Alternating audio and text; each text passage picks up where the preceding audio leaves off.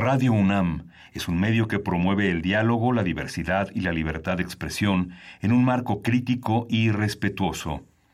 Los comentarios expresados a lo largo de su programación reflejan la opinión de quien los emite, mas no de la radiodifusora.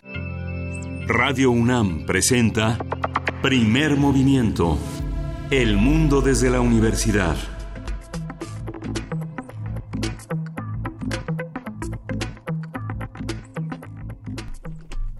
Son las 7 de la mañana con 6 minutos de este viernes, viernes 28 de septiembre. Saludamos a todos los que hacen comunidad con nosotros. Muy buenos días, querida Juana Inés de ESA. ¿Cómo estás? Muy bien, Luisa Iglesias. ¿Cómo estás tú?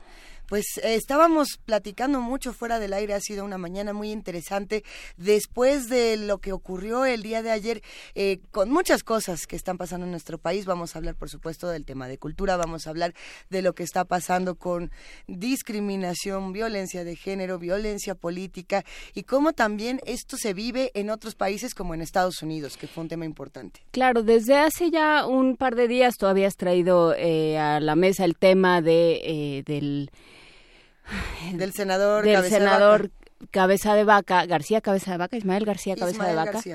Senador panista que eh, lo, le grabaron o le tomaron una foto a la pantalla de su celular y estaba teniendo un intercambio altamente misógino y bueno, esto ha despertado todo tipo de reacciones, pero lo que ha sido interesante entre muchas otras cosas, además de hablar de la función de para, de para qué van los senadores al Senado, de, de para qué están y de sobre todo cómo se cómo se trata a las mujeres, cómo se dirige, cómo se entiende a las mujeres y cómo se entiende a las mujeres como parte de la vida pública, porque estas disculpas que dicen es que yo soy padre y entonces eh, me, me arrepiento de haber dicho eso.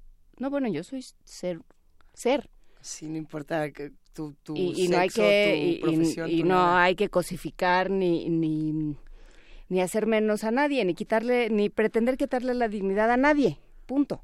Eh, el caso del de, senador Ismael García Cabeza de Vaca nos, nos propone una, una discusión yo creo muy interesante de cómo las imágenes circulan en, redes sociales, de cómo el lenguaje sí transforma la realidad y de cómo tenemos que eh, discutirla de otras maneras. Eh, justamente el día de ayer, y esto aparece en distintos periódicos, él eh, dice algo así como, bueno, pues es que yo hago estos comentarios por inercia social, porque pues así es. Soy una víctima de la sociedad. Soy una víctima de la sociedad. Y, y, yo creo que este tema no solamente se puede ver reflejado en lo que ocurrió con el senador y con este chiste de, que eh, algunos decían es de mal gusto, otros decían no, no es de mal gusto, es violencia, otros decían no, no es violencia, está jugando con la trata, etcétera. Fue escalando. Eh, se puede trasladar a muchos otros espacios. Era, por ejemplo, lo que discutíamos ayer justamente con eh, Sergio Mayer, y todas las fotos que circularon el día de ayer de, bueno, e, este sujeto eh, siendo stripper o no, o siendo eh, cualquiera de las profesiones que podía tener, si era cantante, si era no sé qué, eh, es lo mismo, la equidad de género propone justamente no violentar a las personas por su imagen, sino ah, si queremos hacer una crítica, y eso lo digo a título personal, pues hagámoslo por las ideas. Si son tontos o corruptos, los criticamos por eso, no los criticamos por eh, sus previas profesiones. Pero ese es otro tema. Lo que, a, lo que me refiero es eh, la violencia eh, que, que, se puede dar en redes sociales, misógina, sexista, cosificadora, etcétera, y cómo eso, por ejemplo, con Brett Kavanaugh el día de ayer yo creo que estuvo interesantísimo. Sí, habría que habría que pensar sobre todo, yo creo que mueve a una reflexión muy personal sobre cuáles son las reacciones a este tipo de casos, ¿no? Uno uno puede leerlo y decir desde desde el, ay bueno, pues también ella, ¿no? Que siempre ¿Para qué sube esas fotos? En el caso de Cábano era muy interesante eh, revisar cómo como muchas muchas reacciones eran, bueno, eso pasa siempre, ¿no? Yo escuchaba un programa de radio y habló a alguien y dijo, bueno, eso pasa, eso lo hacemos todos. Y entonces la conductora no todos, decía, ¿cómo todos? O sea, esta mujer lo que está diciendo es que independientemente de si sea cierto o no, porque ese es un, problema eh, que tendrán que resolver Así es. Eh, los senadores estadounidenses y que no es tan nada sencillo, pero independientemente de si es cierto o no, bueno, ella lo que está diciendo es, se me atacó y se hicieron una serie de, eh, se realizaron una serie de acciones contra mi cuerpo que yo, que, que, yo no consentí, no quería. a las que yo no accedí. y que me, me sentí violentada. Señor, ¿usted hacía eso cuando estaba en la prepa? le preguntaba la, la conductora. Digamos, sí, como sociedad, independientemente de lo que digamos, lo que publiquemos, lo que pongamos en las redes, lo que sea, pues sí pensar, ¿cuál es mi reacción? ¿Yo qué dije? O sea, ¿qué fue lo primero que me vino a la mente? Porque eso es muy revelador, cada quien sabrá lo que le vino a la mente cada quien reflexionará sobre este tema y creo que lo interesante es que nos compartan esas reflexiones en, redes sociales. Estamos en arroba P en diagonal Primer Movimiento UNAM y en el teléfono 55 36 43 39.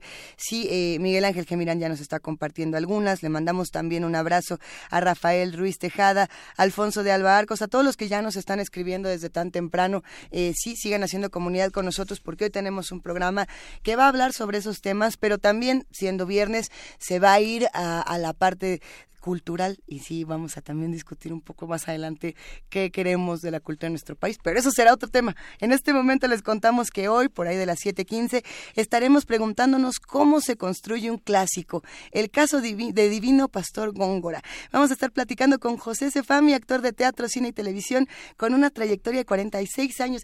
Él estuvo en esta cabina. Hace año y medio. Cuánto? Más, ah, casi dos años. Casi dos años. Fue una maravilla y esperamos que se repita un momento como ese aquí. Y ya lo invitamos a nuestro radioteatro. ¿Ah, sí? A se deja. Ah.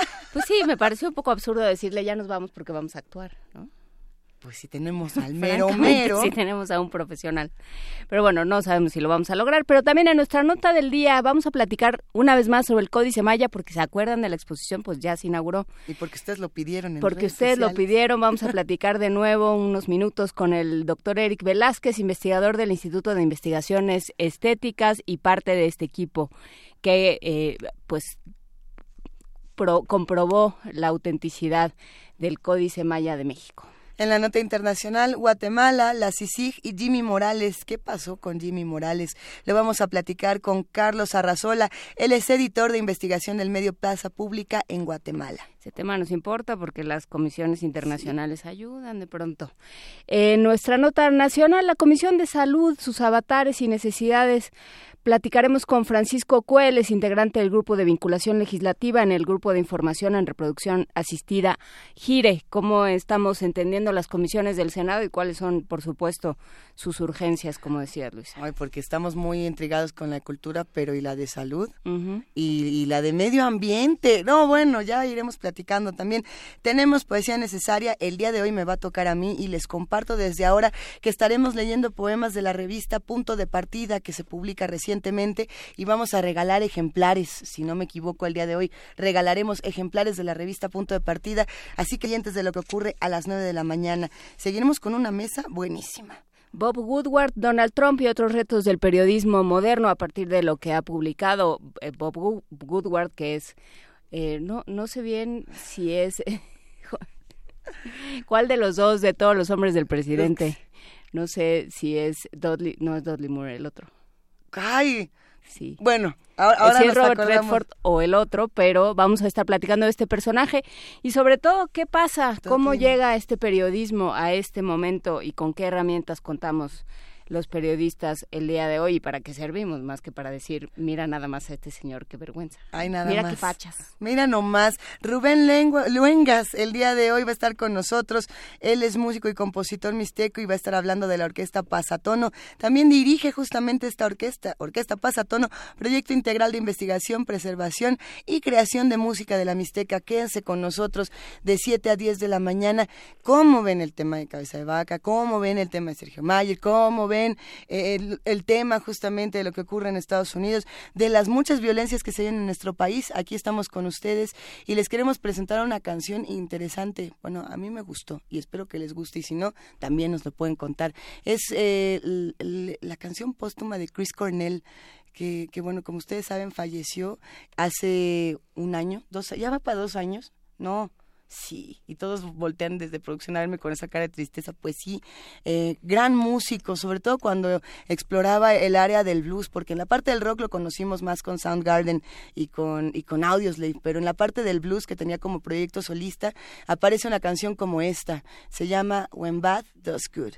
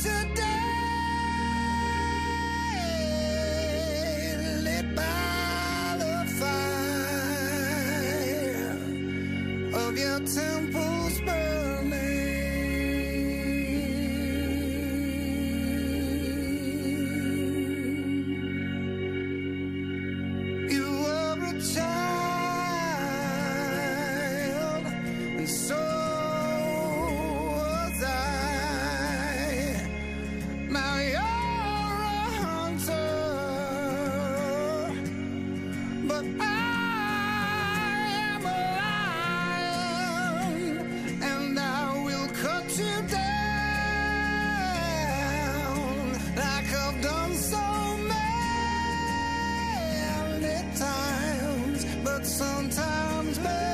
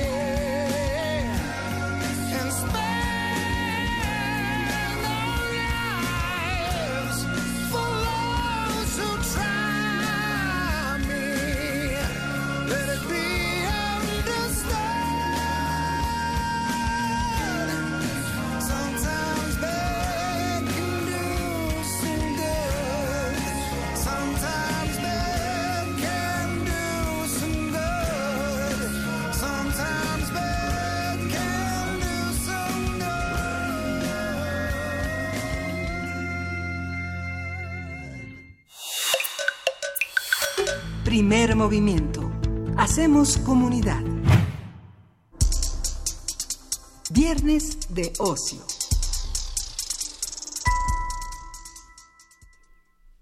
La obra Divino Pastor Góngora regresa a escena en el Teatro Helénico. Escrita por Jaime Chabot, dirigida por Mauricio García Lozano y, protagonizada por José Cefami, esta comedia trata sobre un actor que tras saborear la fama es acusado por el inquisidor Diego Fernández y de Ceballos de llevar una vida de placeres arrebatados y conspirar por la independencia de México. Se estrenó originalmente en el Festival Internacional Cervantino en 2016. Desde entonces ha tenido diversas presentaciones en países como Francia, Escocia, España, Estados Unidos, Brasil, Ecuador, Venezuela, Colombia y Argentina. Divino Pastor Góngora es un monólogo donde un actor en tiempos de la colonia española, estando encarcelado y abandonado a su suerte, se imagina un público y busca salir de su tormento a través del teatro como una denuncia social y política, recordando los momentos más bellos de su vida y representando los papeles que lo han marcado. La obra ha sido traducida a diversos idiomas como el checo, el alemán, el portugués, el inglés y el francés.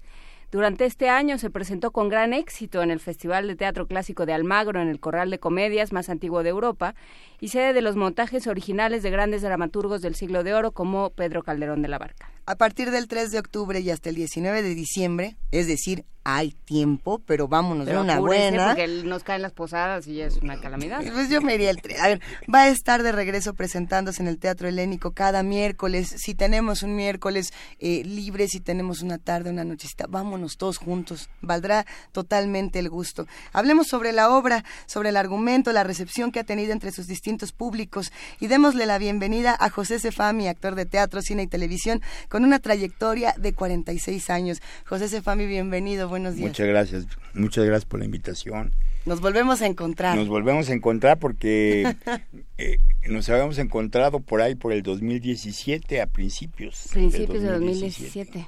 Con esta obra también que apenas se había presentado en el Cervantino, iba arrancando. Exactamente. Y su futuro era incierto. ¿Qué pasó? Bueno, pues seguimos, o sea, terminé la temporada en el Cervant, en el Galeón, en la Unidad del Bosque, y después empecé a girar a diferentes partes de la República. Y bueno, eh, la más reciente gira fue a España, nos invitaron al Festival Internacional Clásico de Teatro, que es en Almagro, en La Mancha, en España donde en un corral de comedias realmente maravilloso, ¿no? De, que cumplió 390 años eh, de, de, su construcción y de entonces todas las obras que pasaron por ese corral de comedias han sido maravillosas, entonces tiene una carga teatral maravillosa. Y además, bueno, presentarle a los españoles una obra que habla sobre la Inquisición y que habla sobre los tormentos que les hicieron a los indios de repente cuando eh, estaba la para imponer digamos la cultura española en México bueno pues fue algo muy arrebatado y pero los españoles lo tomaron muy bien o sea les gustó muchísimo la obra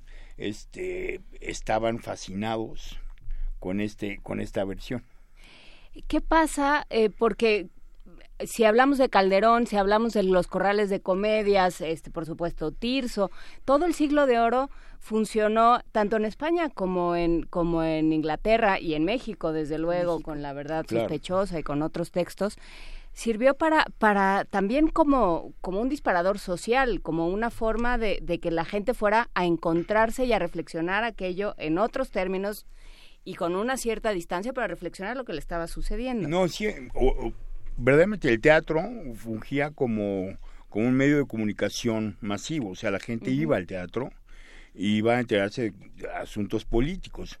En esta obra eh, toman preso al cómico por estar representando una obra que se llamaba México Revelado, que además existió esta obra, que a un, a un inquisidor se le, se le pasó en los textos y después los persiguieron y cerraron la obra. ¿Qué decía esta obra?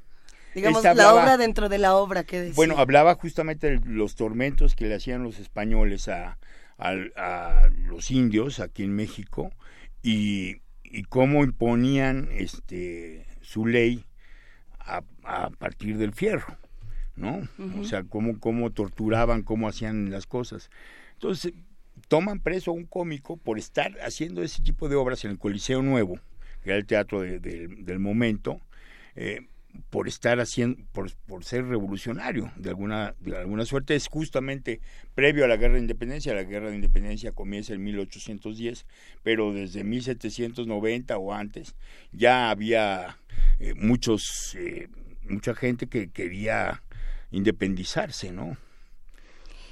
Ya había mucha gente que quería independizarse y ya había una, una conciencia de de que no eran lo mismo los españoles que, que, los, que los indios, por ponerlo en términos de la época. Sí. cuál, ¿Cuál es la reacción en los distintos lugares donde se presenta? Porque Jaime Chabot tiene, la, la, tiene esa peculiaridad digamos, tiene, tiene la capacidad de meter el dedo en la llaga y, empezar a escarbar y ver dónde sale pus y dónde, este, si le jalas para este lado se te mueve una patita. Seguro los que no conocen el trabajo de Jaime Chabot ya se les antojó nada más Hay por que lo de la pus. el trabajo de Jaime Chabot, porque justamente tienes, o sea, es provocador, es provocador. una obra que se supone que es local, digamos, ¿no? que se trata de, los, de, de, la Inquisición y de la conquista, pues en realidad no, es, o sea, termina siendo universal si se puede traducir a tantos idiomas y presentarse con tantos públicos. No, por supuesto, y además este las cosas que va acentuando Jaime en todo momento, bueno, siempre son provocadoras, porque el cómico no solamente, eh, digamos, el inquisidor, que en este caso se llama Diego Fernández y de Ceballos, una coincidencia, Hombre. Un, un homónimo que, bueno, se repite la historia de repente, ¿no? Este, entonces, de repente tenemos a un inquisidor como este personaje, ¿no?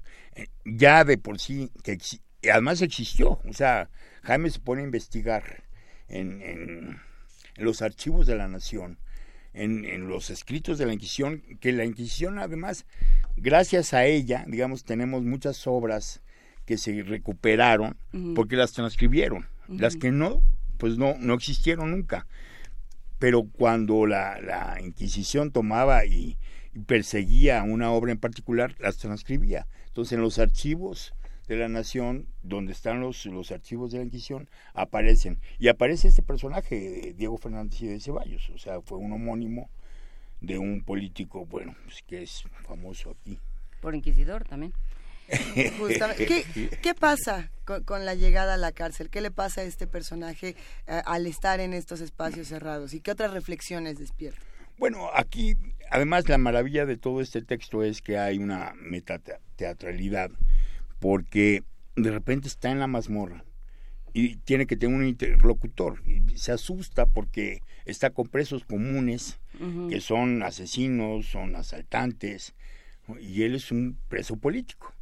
Entonces, la única manera que tiene de salvar su alma y de poderse liberar es actuando. Entonces les empieza a actuar un sainete, que además existió este sainete muy atrevido para su época, y, les va narrando a los otros presos su vida. Pero no hay otros presos en escena. No, los presos en escena es, los presos en escena son es el público. ¿Y qué pasa? Porque eso a eso quería yo llegar el público mexicano hasta cierto punto es bastante generoso. Es participativo. Es participativo y levanta las manos, levanta las manos y ahora aplauden, aplauden. Y, o sea, así somos. Y este, pero ¿qué pasa? Eh, porque si se ha presentado, estaba viendo en, Estados Unidos, en Escocia, ¿qué pasa con esos públicos? ¿Cómo, ¿cómo te reciben? Mira, eh, yo no he estado en esos lugares todavía. Estuvo la obra, se escribió en el año 2000, la, la presentó uno que era como mi hermanito, Carlitos Cobos, que en paz descanse, este, que seguramente está a la diestra de Dios, este, haciendo lo que se caga de risa porque era muy simpático. este, y él la presentó en esos lugares. Eh, yo creo que la obra, el texto en sí, eh, es universal y, y habla de de nosotros los actores, eh, cómo nos comportamos en la vida, ¿no? Cómo somos, eh, las inseguridades que tenemos. Este personaje además es entrañable, habla de su maestra.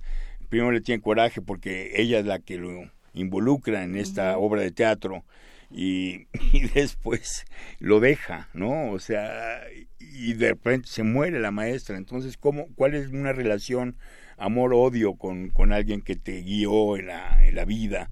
Que fue tu maestro de teatro, y bueno, todas estas cosas que, que, le pasan a un actor, además de todo lo demás que está hablando la obra. Entonces se vuelve una, un texto entrañable. ¿Y qué, se siente actuar que, se es actor? Pues es, eh, finalmente es, bueno, aquí es una acrobacia eh, lo que hace uno con un monólogo, porque tienes que estar modificando todo el tiempo. Si pensamos de que un actor reacciona a un estímulo dado, entonces, y no hay otro quien te dé el estímulo, tú mismo te lo das y haces otro personaje. Y entonces vas cambiando de personaje, hay una acrobacia, digamos, actoral en ese sentido, que lo vuelve muy rico y lo vuelve eh, una pericia muy particular para, para un actor y entonces es un reto muy sabroso que, que, tener ahí. Yo me quedo pensando, no es lo mismo eh, presentar esta obra en el Cervantino en 2016 que presentarla en nuestro país o en el helénico en el 2018. No solamente por la temporalidad, sino por los muchos cambios políticos que se están viviendo en nuestro país. Estamos viviendo muchísimos cambios. Por las muchas otras cosas que se han ido descubriendo eh, para bien y para mal. ¿No? ¿Qué, ¿Qué pasa con esto, con la relación? Porque esta obra es muy política aunque no, oh, quizá no es el tema central, pero ahí está la política todo el tiempo. Todo el tiempo. Es una, es la razón principal de, de, que este personaje llegue, llegue a la cárcel. ¿Qué pasa cuando la política en nuestro país cambia? ¿La obra también? ¿O la intención del pues, actor? yo creo Que, que el poder, finalmente, el poder en general, cuando hablamos del poder del ser humano, cómo lo ejerce, no importa en qué partido estés, no importa en de qué manera veas las cosas, siempre el poder de repente se vuelve, hay veces más vertical que otras, ¿no? Pero existe. Y existe el manejo, digamos, del poder de, de todas formas. Eh, digo, ahorita nos han pasado muchos cambios eh, simplemente para la creación de la Comisión de Cultura, por ejemplo. ¿Cómo has vivido eso? ¿Cómo ves eso? Pues muy extraño de repente. O sea, Bueno, la verdad es que muy extraño que, le hayan ofrecido. Y de pronto. De repente que le hayan ofrecido a un partido religioso salud y, cultura y cinematografía. Y dije, ay, pues a dónde vamos. Marcelino Panivino. Entonces, dice, pues a lo que me refiero de que las cosas están cambiando, pero a ver, ¿a dónde va? ¿A dónde va? ¿A dónde va? ¿Cómo, y, y también cómo se van a organizar los actores culturales cuando estas cosas cambien. ¿No? Este, si, si era del PES, si era de Morena, si era de quien sea en este momento y en los que vengan, ¿qué va a pasar con, por ejemplo, los circuitos teatrales? ¿Qué va a pasar con las muchas cosas que, que los actores, que los directores, que los dramaturgos necesitan? Eh, ¿Cuáles son las urgencias del teatro? No, tenemos muchas expectativas, o sea, queremos modificar las cosas, queremos que el teatro vaya a más lugares, o sea, de repente, pues el teatro, simplemente por la cantidad de gente que asiste, es imposible que compita con otros medios como la televisión, por ejemplo, ¿no? Que en una noche te pueden ver 15 o 20 millones de personas, y en el teatro, cuando muchos tienes eh, un teatro grande, 1200, y si bien te va, ¿no? Entonces hay, pero finalmente es un espectáculo en vivo, donde la gente respira con el actor, ¿no? O sea, si yo empiezo a hacer algo actuando y entro con, en las convenciones y el público entra en estas, empieza a respirar como yo respiro, empieza a tener el ritmo que yo tengo, empieza a reír o a llorar si yo lloro o yo río. Entonces, es el espectáculo en vivo no tiene comparación en ese sentido. Y, yo creo que además em, en esta idea de que el, el, teatro puede ser un motor de cambio, esta alguien, ya no me acuerdo quién de todos los que declararon con respecto a lo de la Comisión de Cultura, decía es que no acaban de entender para qué sirve la cultura. Eso, eh, ese, esa es mi preocupación. ¿Qué pasa con el teatro? A mí me, una de las cosas que más me preocupa es justamente eso, el concepto de cultura. ¿Cuál es el concepto de cultura? Como si fuera un merengue que le pones a un pastelito. No, y que de repente, bueno, pues es como el patito feo, de repente, o sea, siento que para cualquier partido, cualquier cosa, pues, cultura, ay, pues mándasela a aquel, ¿no? O sea, pues, ¿qué importa? ¿No? ¿Y qué, qué importa? importa muchísimo. O sea, si nosotros no podemos pensar en nuestra cultura, no podemos reflexionar hacia dónde vamos, no tenemos cultura como pueblo, no tenemos pueblo. Simplemente. O sea, el pueblo está lleno de, es polifacético nuestro pueblo, o sea, tenemos, no es lo mismo en Sonora que en Chiapas, no es lo mismo, o sea, es policultural, entonces tenemos que rescatar toda esta, esta gran, eh, digamos, como, como ríos de, culturas que se unen, ¿no? Eh, tenemos un mar, o sea, tenemos mucho que explotar. Sí, en, en, en, este programa y en esta estación pues nos escuchan muchos jóvenes y muchos estudiantes. Eh, estos estudiantes, muchos de ellos también son de teatro y están muy interesados por saber qué va a ser de ellos cuando terminen eh, su carrera y dónde van a estar y si quieren actuar, dirigir, escribir, etcétera. Y de pronto sienten que el camino es muy si oscuro. Se van a poder jubilar, por ejemplo. a mí es muy serio. Yo sé. Bueno, lo pienso todo el tiempo. Teniendo una carrera como, como la tuya, José Sefami, ¿qué, ¿qué consejo le puedes dar a estos jóvenes que están justamente, eh, además, en un momento muy político para la universidad, muy eh, contestatario para, para estos mismos jóvenes? ¿Qué les dirías? ¿Cómo, ahora sí que cómo les va a ir, cómo pues, les va a tocar. Es persistencia, es un trabajo de, de, resistencia, es un trabajo que empieza a ser, resistes y resistes y de repente bueno, a mí me pasó también cuando era chavo, ¿no? De repente medio año sin trabajo y dices, no, soy pésimo para estas cosas, ¿no? Y entonces te cae algo y ya estás, y ya estás, y ahí estás. ¿sí? Y pues es tiempo, es tiempo dedicado a esto. Pero también eh, pienso, por ejemplo, en la energía, o sea, es, como ser atleta de alto rendimiento. O sea, una, Así es. aventarte una función donde tú estás, o sea, tienes que tener al público todo el tiempo tú solo ¿no? No, no hay una energía compartida, no hay un trabajo compartido, no. Tú solo tienes que tener al público de las riendas y tienes que entender eh, que, que meterlos a jugar contigo y además te tienes que acordar de tus de tus parlamentos y además no te puedes distraer si suena el celular si allá hubo una persona que sacó un dulce y lo está desenvolviendo con todo cuidado. Todas esas cosas que pasan el dulce. El que tiene tos que te dan ganas de decirlo porque no se sale y entonces ya seguimos, eh, porque nomás nos está distrayendo a todos. Tómense un traguito de toa, lo que sea, ¿no? Todo esto implica una cantidad de esfuerzo mental y físico enorme. Entonces, si un día resulta que tienes una gripa, pues igual mm, tienes que dar función. No, igual tienes que dar función. Lo que pasa es que el personaje también va a tener gripa. O sea, eh, de repente yo tuve un problema respiratorio, tuve una tos en una función y lo incorporé al personaje, o sea, el personaje tenía tos, ¿no? Y lo hice evidente.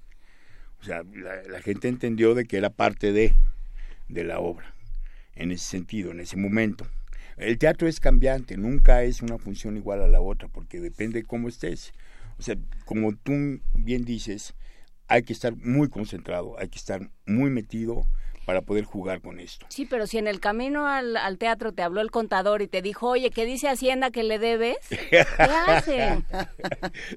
Tienes que llegar al teatro con dos horas de anticipación, relajarte, olvidarte de todo, de todo tu ser, este, ¿no? como una, una especie de zen, en, este, que te olvidas de ti mismo para ser tú mismo. Te olvidas de toda tu cotidianidad para meterte en ese espacio mágico y entrar en esa magia. De todas las funciones que has tenido justamente de Divino Pastor Góngora, ¿qué experiencias, cuáles son las experiencias más extrañas, las más, eh, eh, las que más hayas apreciado? Bueno, aprecié mucho la de, la de Almagro, que fue por el espacio en particular y además el público estuvo maravilloso, porque el público participa de alguna suerte. Y este me pasó en Tijuana también eh, de repente un día también el galeón sonó un celular, que es horrible que pase esas cosas. No, no nacimos con celulares y la gente ahora ya no podemos vivir sin él. no. Este, no lo pueden poner o en modo avión o apagarlo. Y de repente sonó y entonces pues a mí se me ocurrió decirles, ¿y ese pajarito cómo suena tan raro? Hay pajaritos aquí en la, en la mazmorra. ¿Rompiste la cuarta pared? Sí, exacto. Bueno, la obra se presta porque se rompe todo el tiempo, porque estoy interactuando con la gente. Que eso es lo que pasa cuando, cuando juegas a que estás en el teatro, digamos. Cuando, Exactamente. Cuando tomas conciencia y lo haces este, explícito, que estás en el teatro, o que estás en la televisión, o que estás en el cine, ¿no? Cuando, cuando se ve a la cámara en términos, en términos cinematográficos. Eh, Tenía yo una, una gran pregunta y ya la olvidé. Bueno, a, mí, a mí me, llamaba mucho la atención pensar en, el futuro que tiene una obra como esta después de, de, la presentación en el helénico. ¿Qué sigue después? Ya, sé que apenas vas a este, ya te estoy preguntando por el otro, pero lleva como una, una muy buena temporada, muchas presentaciones, muchos éxitos. ¿Vas a seguir con ella más años los que, los que se puedan? los que aguante mi cuerpo, porque es ya, físicamente sí me requiere mucha energía. Pero este ya se ha convertido tu personaje como este, este va a ser el de, el de la vida. Este, bueno, es un personaje teatral finalmente y es algo que me divierte mucho. Mientras me esté divirtiendo, mientras la esté pasando bien y haga que la gente la pase bien, pues voy a seguir y me, que mi cuerpo aguante. ¿Y cómo haces varios personajes? Porque el otro día, esa era mi pregunta, porque el otro día que estábamos grabando algo para el 68, de pronto Roberto Sosa, que estaba grabando a uno de, de, los, de los que estaban en la plaza, dijo, ya me voy porque tengo un llamado, tengo que ser Díaz Ordaz en otro lado. O sea, pero ¿cómo, le va a hacer? ¿no? O sea, espero que sea eh, Toluca su otro llamado para que le dé tiempo de ser una, una víctima que está en la plaza a convertirse en Díaz Ordaz. ¿Cómo haces eso?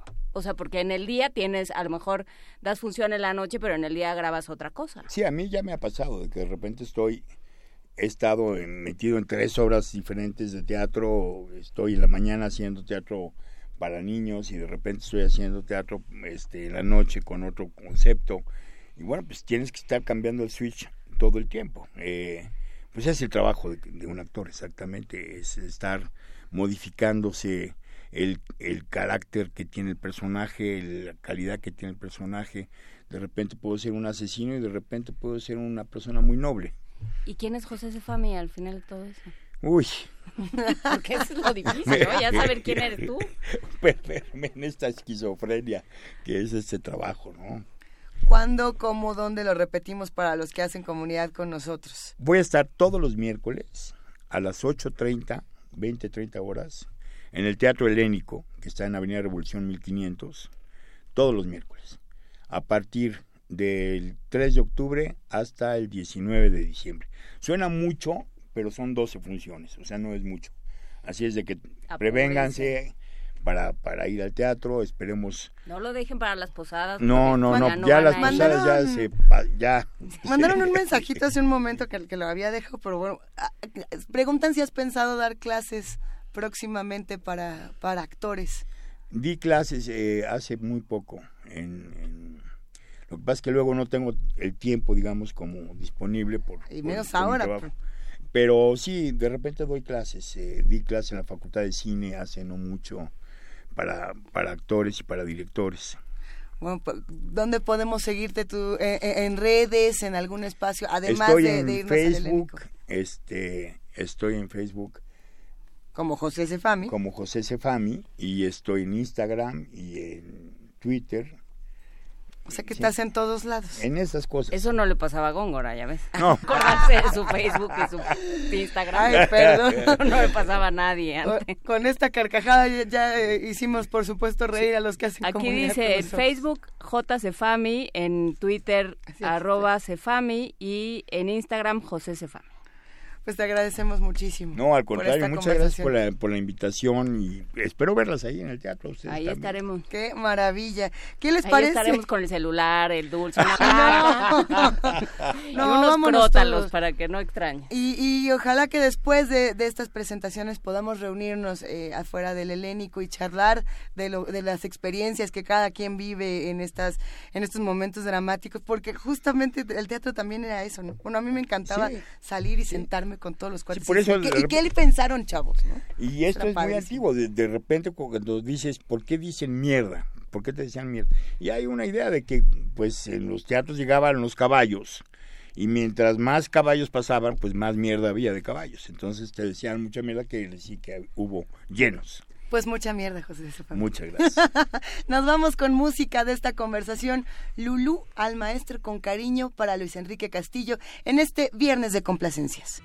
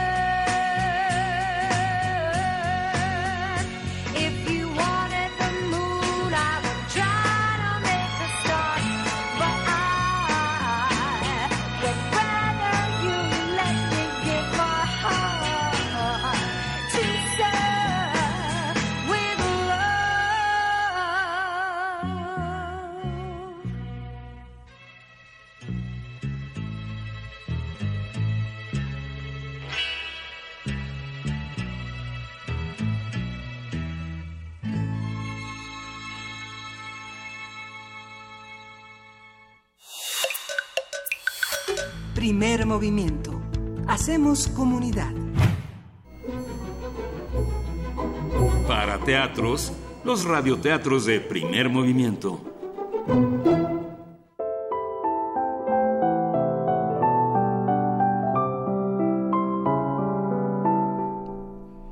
El espejo de Natasha, de Juan Carlos Quesadas, del sitio www.toposlig.com.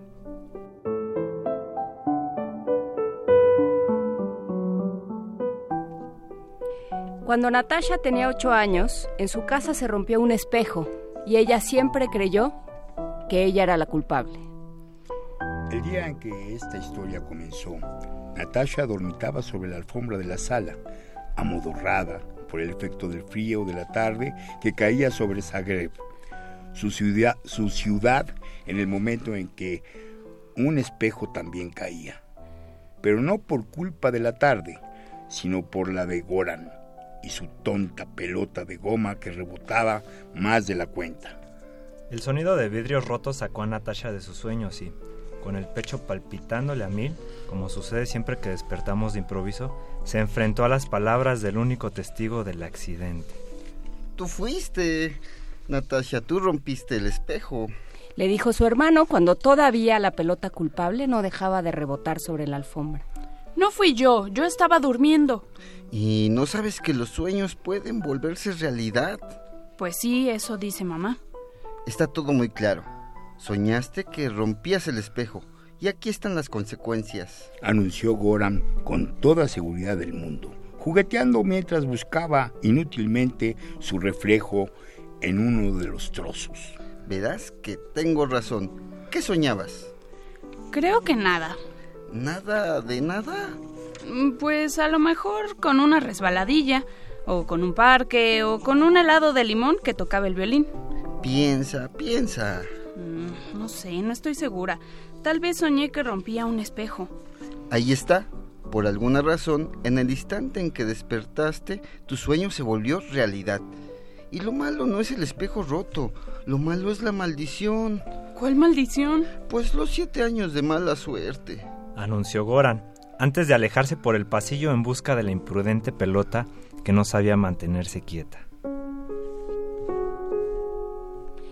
Natasha se quedó en la sala frente al desastre. sintiendo cómo la iba envolviendo una culpa del tamaño de la carpa de un circo. Después de un rato, sin saber por qué, comenzó a recoger, a recoger uno a uno los trozos del espejo. Cuando se aseguró de que los había recuperado todos, los metió en una caja que guardó debajo de su cama. Aunque desde un principio los efectos de la maldición cayeron sobre Natasha, los resultados no fueron tan graves.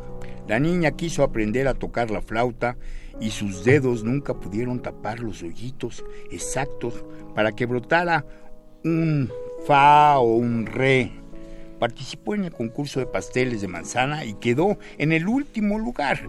Y para colmo, en la final del torneo de fútbol, falló un penalti que dejó fuera a su equipo. Tonto espejo roto. Decía entre dientes cada vez que algo salía mal. El problema fue que con el tiempo, la condena del espejo empezó a volverse insoportable. Sobre su país, que en ese momento se llamaba Yugoslavia, cayó la maldición de la guerra, que es, como dicen todas las personas razonables, el invento más estúpido del hombre. Y entonces, a la culpa con forma de carpa de circo que cargaba Natasha, hubo que agregarle la carga de cuatro elefantes, dos hombres forzudos, el cañón del hombre bala y el peso de cada uno de los gruesos vellos de la mujer barbuda. Era ya una culpa muy, pero muy grande. Mientras buscaba una solución para remediar el asunto, se quedó dormida sobre el mismo pedazo de alfombra en donde comenzó esta historia. Soñó que recorría un manicomio lleno de espejos que reflejaban toda clase de locuras. Si un señor gordo se paraba frente a un espejo de marco brillante y estrambótico, como de casa de abuelita, su reflejo era flaco y demacrado. Un perro se convertía en un libro y el cielo se reflejaba como si fuera una sinfonía de Beethoven. Dentro de su sueño, Natasha caminaba confundida, hasta que un espejo, que padecía una profunda depresión, se acercó a ella y le susurró al oído. Lo más triste que le puede suceder a un espejo es dejar de reflejar. Natasha quedó muy impresionada, mientras el espejo se perdía caminando por el pasillo de la clínica. Poco a poco el sueño fue tomando otros rumbos y se convirtió en un sueño feliz.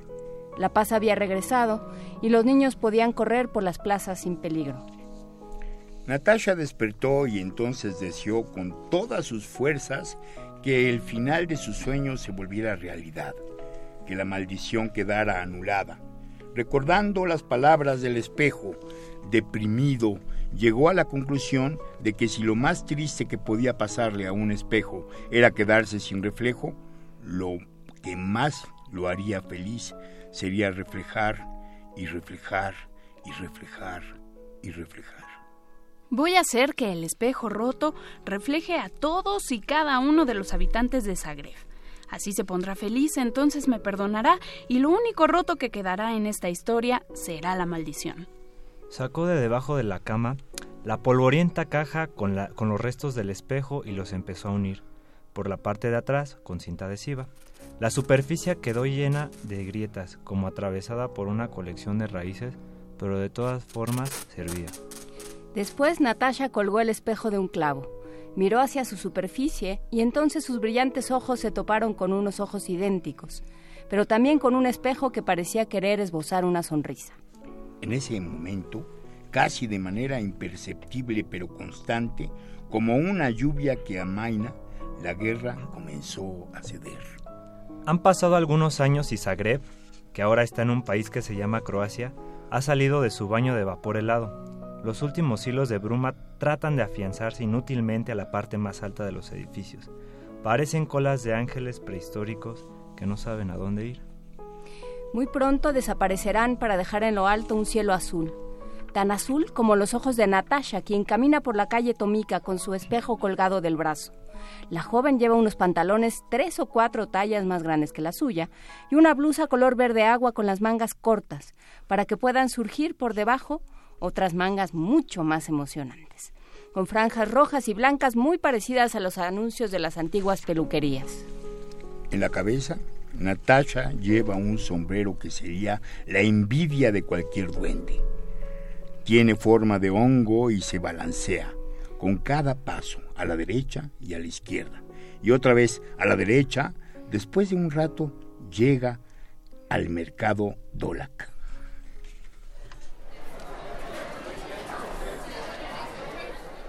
Aún es muy temprano y solo se han instalado las mesas de los vendedores de café. Dentro de una hora se irán de la plaza para dar paso a los puestos de frutas, recuerdos para turistas y discos piratas. Y allí, junto a ellos, colgado de una farola, estará también el espejo. Y sentada en un banquito veremos a Natasha, quien con un libro entre las manos esperará la llegada de posibles reflejantes.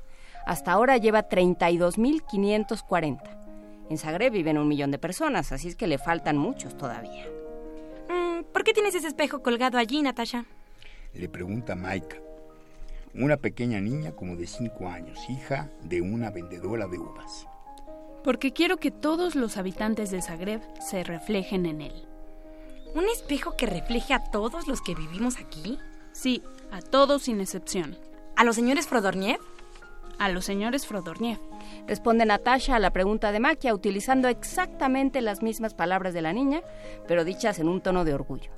Como si fuera un hecho que los felices rostros de los señores Frodorniev, una pareja de ancianos famosos por haber ganado el primer lugar nacional en el concurso de estatuas de migajón, ya hubiera aparecido en la superficie del agrietado espejo. ¿Y tu hermano Goran? Fue de los primeros. ¿Y mi mamá? Sí, ella también ya se reflejó. ¿Y Madonna? Ella no vive en Zagreb, pero si un día viene de gira, seguro se querrá reflejar en mi espejo. ¡Qué bueno! ¿Qué bueno qué? Que vamos a conocer a Madonna. Mi mamá se va a poner muy contenta. Voy a avisarle. Natasha ve como Maquia se pierde emocionada corriendo por entre los puestos del mercado como si fuera un diminuto torbellino que dejara a su paso una brisa de bienestar. Y en ese momento, Natasha se da cuenta de lo feliz que se siente porque las condiciones en su ciudad están cambiando. La guerra comienza a transformarse, tan solo en un mal sueño, en una pesadilla, que poco a poco va siendo borrada por las miles de sonrisas que ha conseguido con ayuda de su espejo. Y al descubrir todo aquello, Natasha dibuja en su rostro otra sonrisa, muy parecida a la que todo el mundo acostumbra fabricar. Los labios forman una especie de U alargada, pero además la sonrisa de Natasha incluye un brillo en los ojos y hasta un ligero movimiento de nariz. Y es cuando alguien está tan contento como ella, se puede sonreír hasta con el dedo chiquito del pie. Entonces, sobre la quebrada superficie del espejo, aparece la enorme y azul y radiante sonrisa de Natasha. Pero ella no puede verse reflejada porque aún sigue mirando hacia la estela de alegría que Maquia dejó a su paso. Es un hecho. La guerra ha terminado.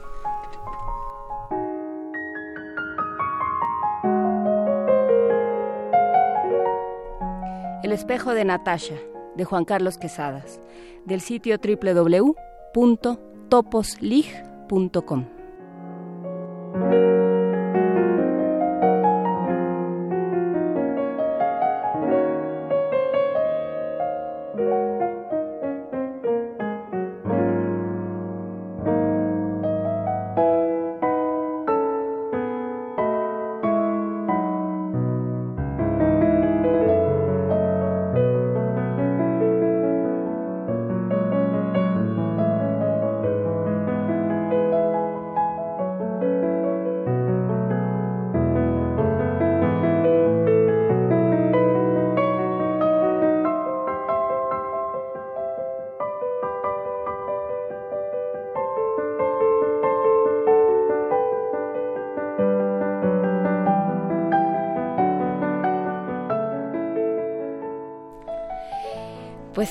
¿qué tal?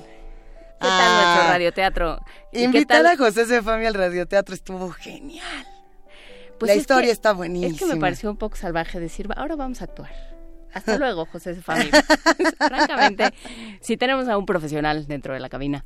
Pero bueno, pues vamos a música, Luisa Iglesias. Vámonos a música antes de despedirnos con esta, esta canción que le vamos a dedicar a Tulpa, que ayer nos recomendó a Ketamine Sons con Seduce. Les recordamos que por Twitter se van a ir pases para Divino Pastor Góngora, cinco pases doble para esta obra, cinco pases dobles eh, para la función del miércoles 3 de octubre a las ocho y media de la noche. Escríbanos con el hashtag Divino Pastor Góngora y ándele la música. Ah, ya no. Ah, va a servir. para la hora que sigue. Ah, entonces... Tulpa, estate pendiente. Este, no, nada más hay que decir, el sitio Topos League, luego vamos a hablar con más calma, pero el sitio Topos League se construyó para acompañar a las personas que estaban prestando auxilio en los albergues de los damnificados y ahí hay una serie de textos que pues pusieron varios eh, escritores al alcance para que se puedan contar en todos lados.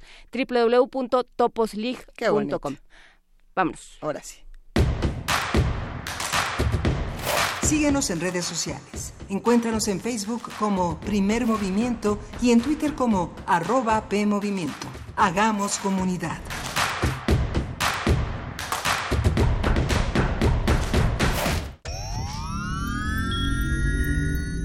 Tienes las ideas, tienes el talento, tienes la disposición, pero te faltan los medios.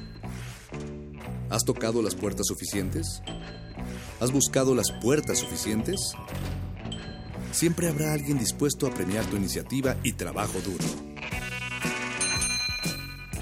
¿Buscas una beca? ¿Un premio nacional o internacional? ¿Un financiamiento? Solo necesitas la orientación correcta.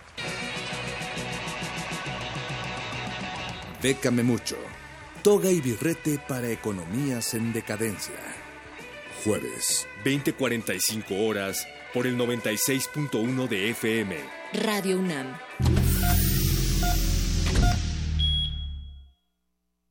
¿Quiénes hacen la ciencia? ¿Cómo se suma la ciencia a las soluciones de los problemas iberoamericanos? Científicos, investigadores y académicos de Iberoamérica hablan de los avances en ciencia, tecnología e innovación que inciden en nuestra vida. La ciencia que somos. Iberoamérica al aire. Viernes a las 10 y media de la mañana. 96.1 de FM. Retransmisión, domingos a las 9.30 de la mañana por el 860 de AM. Radio UNAM. Experiencia sonora. Laila, soy Luis. ¿Ya pediste permiso para el sábado? Sí, sí, cuenta conmigo. Carlos, soy Luis. ¿Qué onda? ¿Sí vas a ir el sábado? Claro, me va a acompañar Rocco. Hola, Lucio. Soy Luis. ¿Entonces qué? El sábado como quedamos. Claro, me pidieron llevar a mi hermanito. Perfecto. Mis amigos y yo ya estamos listos para participar en la consulta infantil y juvenil 2018. Si tienes entre 6 y 17 años, ve con tus amigos del 17 al 25 de noviembre. Es nuestro momento de expresarnos. Porque mi país me importa, te invitamos a participar. IME. Centro Cultural Isidro Favela Museo Casa del Risco invita a la exposición Carol Miller, Relatos en Bronce, integrada por 38 esculturas figurativas. Las piezas representan hombres, mujeres y animales dotados de particular belleza y fuerza. La figura humana invita a la reflexión y a la empatía. Carol Miller, Relatos en Bronce, se puede visitar en el Centro Cultural Isidro Favela Museo Casa del Risco, en la Plaza San Jacinto, San Ángel, Ciudad de México.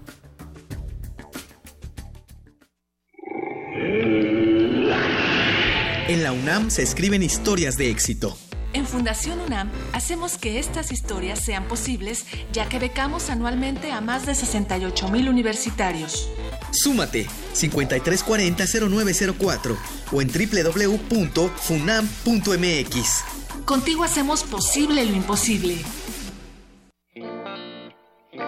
La violencia pegaba tan fuerte que ahuyentó a los soñadores corrieron hasta encontrarse y de ese choque de mundos nació un movimiento elíptico que pone a bailar a cualquiera. Conoce a Solsticio, funk afrolatino con alma, un canto que pide paz. Mi tema es las galaxias, crucificación universal. Mi objetivo, mi ciudad divina, seguridad máxima y terrible. Viernes 28 de septiembre a las 21 horas en la sala Julián Carrillo. Entrada libre. Se parte de Intersecciones. Radio UNAM, experiencia sonora.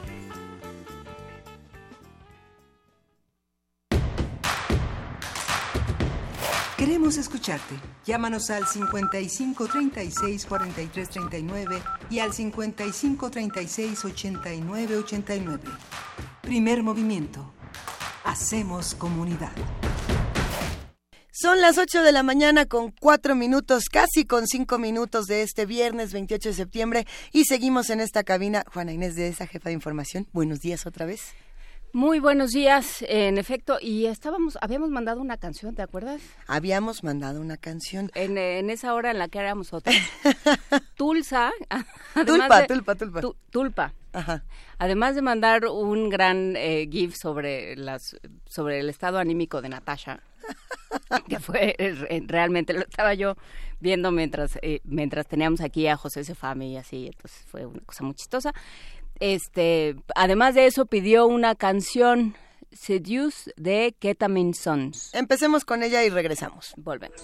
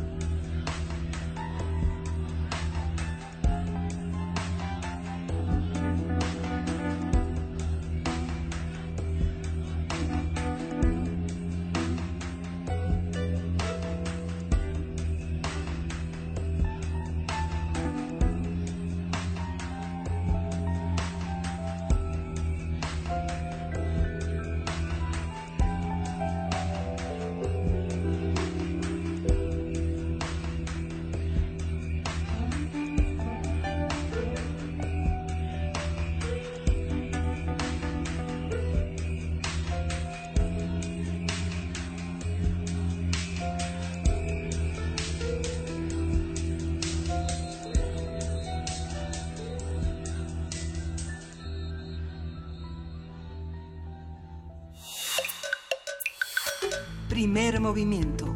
Hacemos comunidad. Y seguimos aquí en primer movimiento. Gracias por estas recomendaciones musicales. Qué bueno está esto de Ketamine Sons. Eh, sí, eh, está, está padre que nos manden todas las complacencias. Recuerden que les pedimos sean de muchos idiomas para que haya diversidad y pluralidad en este programa. Y luego no nos escriba R. Guillermo diciendo que solo ponemos canciones en inglés. No es cierto, R. Guillermo. Te bueno, mandamos Pablo un abrazo. Extinto quiere un viernes donde con pura puro artista sa, a- sajonparlante Sajón parlante. o angloparlante, como uno prefiera. O sea, lo que al revés. Cuyo nombre in- inicie con K. Con K, así como, como, como, como Se me acaban de ir todos. Iba a decir. Jimi Hendrix, fíjate que bien andamos. Kate Bush, no sé. Todo tiene que empezar con K. Kiss. Que toro, Kiss, ¿Podemos que Torolaco y Kiss? No, no creo que nos dejen poner a Kiss en primer movimiento. ¿Sí se puede? Sí, dicen El- que el- sí. la, la banda sonora de Kiss y el fantasma del parque, nunca me cansaré de recomendar Kiss y el fantasma del parque, es de las peores películas del mundo, pero salen los de Kiss. Pero ¿por qué tendría que ser de las peores? Bueno, no, sí está, no, sí ya me acordé. Dale una revisadita. Regalos para todos los que hacen comunidad con nosotros en un buen viernes, en un viernes que, que eh, pues les sigue a una semana muy compleja y por lo mismo vámonos todos al Teatro Bar El Vicio que nos está regalando tres pases dobles para, a ver, solamente se tienen que pagar siete pesos de la impresión del boleto para la obra Dicen que me parezco a Santana y ni guitarra tengo. Esto es para el domingo 30 de septiembre a las 7 de la noche. Se ve que va a estar bastante, bastante divertida. Se van a ir por teléfono. Sí se van por teléfono, estos 55 36 43 39. Es que son un montón y yo leí el segundo, pero a ver, tenemos más boletos por aquí. Regalar boletos. Antonio Malacara, eh, nuestro jazzista de, de cabecera, Abrazo. nos manda cinco pases dobles para una nueva dosis de jazz y poesía. Son para mañana, sábado 29 de septiembre a las 7 de la tarde en la Fundación Sebastián. Esto está en Avenida Patriotismo 304 en San Pedro de los Pinos. El programa corre a cargo de Matías Carvajal y el proyecto Clan Destino. Buenísimo. El dúo Voz, el dúo Galicia y Rendón y Dulce Xiang, cantante y poeta. Eh, son cinco pases dobles que se van a ir por teléfono 55 36 43 39 55 36 43 39. Pero ya los escuché diciendo, es que ¿por qué solamente dan cosas por teléfono? Bueno, pues aquí, aquí nuestra este pastora de pastora de comunidades puso por el muro muro Así le puso Vania anoche. Yo estoy leyendo textual porque Es soy muy obediente. De Facebook deben especificar cuál. eh, no, sí, no. Vamos a regalar cinco ejemplares de la revista de la universidad. Muchísimas gracias a los amigos de la revista de la universidad que nos enviaron ejemplares para regalar. Cinco ejemplares de la revista de la universidad por el muro de Facebook. Tienen que poner hashtag revista de la universidad y su nombre completo. Hashtag revista de la universidad. Cinco ejemplares de la revista de la universidad por Facebook. Hay que decirlo, la revista de la universidad no es la misma que la revista Punto de, Partida. Estas se van en Facebook. Si quieren la revista Punto de Partida, esperen a la poesía necesaria porque también vamos a regalar. Porque sí, hoy como que tenemos ganas de dar mucho regalo. Hoy estamos este, todos muy emocionados y muy contentos. Esperamos que Miguel Ángel Quemain, que está en una, en una misión académica, eh, tenga enormes éxitos el día de hoy. Concéntrese usted y bueno, pues si reza o prende cosas o hace cosas, hágalo. A ver, por aquí ya nos está escribiendo Javier Ramírez Amaro y dice Kenny Rogers. Y con ese interrogante, así de, ¿sí? ¿De veras? Nos vamos a nuestra nota nacional. Primer movimiento. Hacemos comunidad. Nota del día. En el marco de la vigésimo Feria Internacional del Libro de Antropología e Historia, que se realiza en el Museo de Antropología, se inauguró la exposición temporal Códice Maya de México, Eslabón, Fuente y Testigo, en la que el público podrá contemplar directamente el manuscrito legible más antiguo de América hasta finales de octubre. Qué bonito acabas de decir vigésimo novena. Algo, algo se iluminó en mi corazón. Y me lo pusieron en números romanos. Así para que esté... para facilitarme la vida. Qué gusto cuando ocurren este tipo de cosas como, eh, como las exposiciones, como el encuentro de estos vestigios. Para garantizar la conservación del documento durante la muestra, expertos de la Facultad de Ingeniería de la UNAM diseñaron y construyeron una cámara anóxica. ¿Qué es esto? Es que quiere decir que no tiene oxígeno. Vamos a platicar más sobre esto. Está hecha de policarbonato y empaques de bitón que aíslan del ambiente al códice maya prehispánico legible más antiguo del continente americano. Les habíamos dicho que es el mapa más antiguo, de, que es el códice más antiguo del continente americano. Vamos a platicar con Eric Velázquez, él es investigador del Instituto de Investigaciones Estéticas de la UNAM, que ya estuvo con nosotros platicándonos sobre, esta, sobre este manuscrito, lo que implicó este códice, qué implicó el, el trabajo de autentificación y bueno, pues nos invita a esta exposición. ¿Cómo estás, Eric Velázquez? Gracias por platicar con nosotros. ¿Qué tal? Buenos días. Me encuentro muy bien. Muy contento ya de ver al códice en todo su esplendor. Pues sí, realmente es algo histórico por muchas razones. Una porque ya lo han dicho repetidas veces muy bien. No es el códice más antiguo de América, pero sí es el códice elegible más antiguo de América. Ah. Que esa es la diferencia.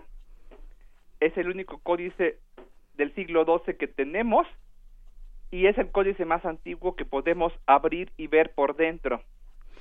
Los otros códices del siglo V y VI, como ya dije la vez anterior que estuve contigo, ya no se pueden abrir, se encontraron en tumbas mayas de, Guatemala y de Chiapas, eh, y las hojas de fibra de corteza de amate se deshicieron por el clima eh, tropical y húmedo, solo quedó la pequeña capa de de, estuco que recubría las hojas y eso ya no se puede abrir, sino se desbarata, se pierde, así que hay que hacer esa eh, aclaración.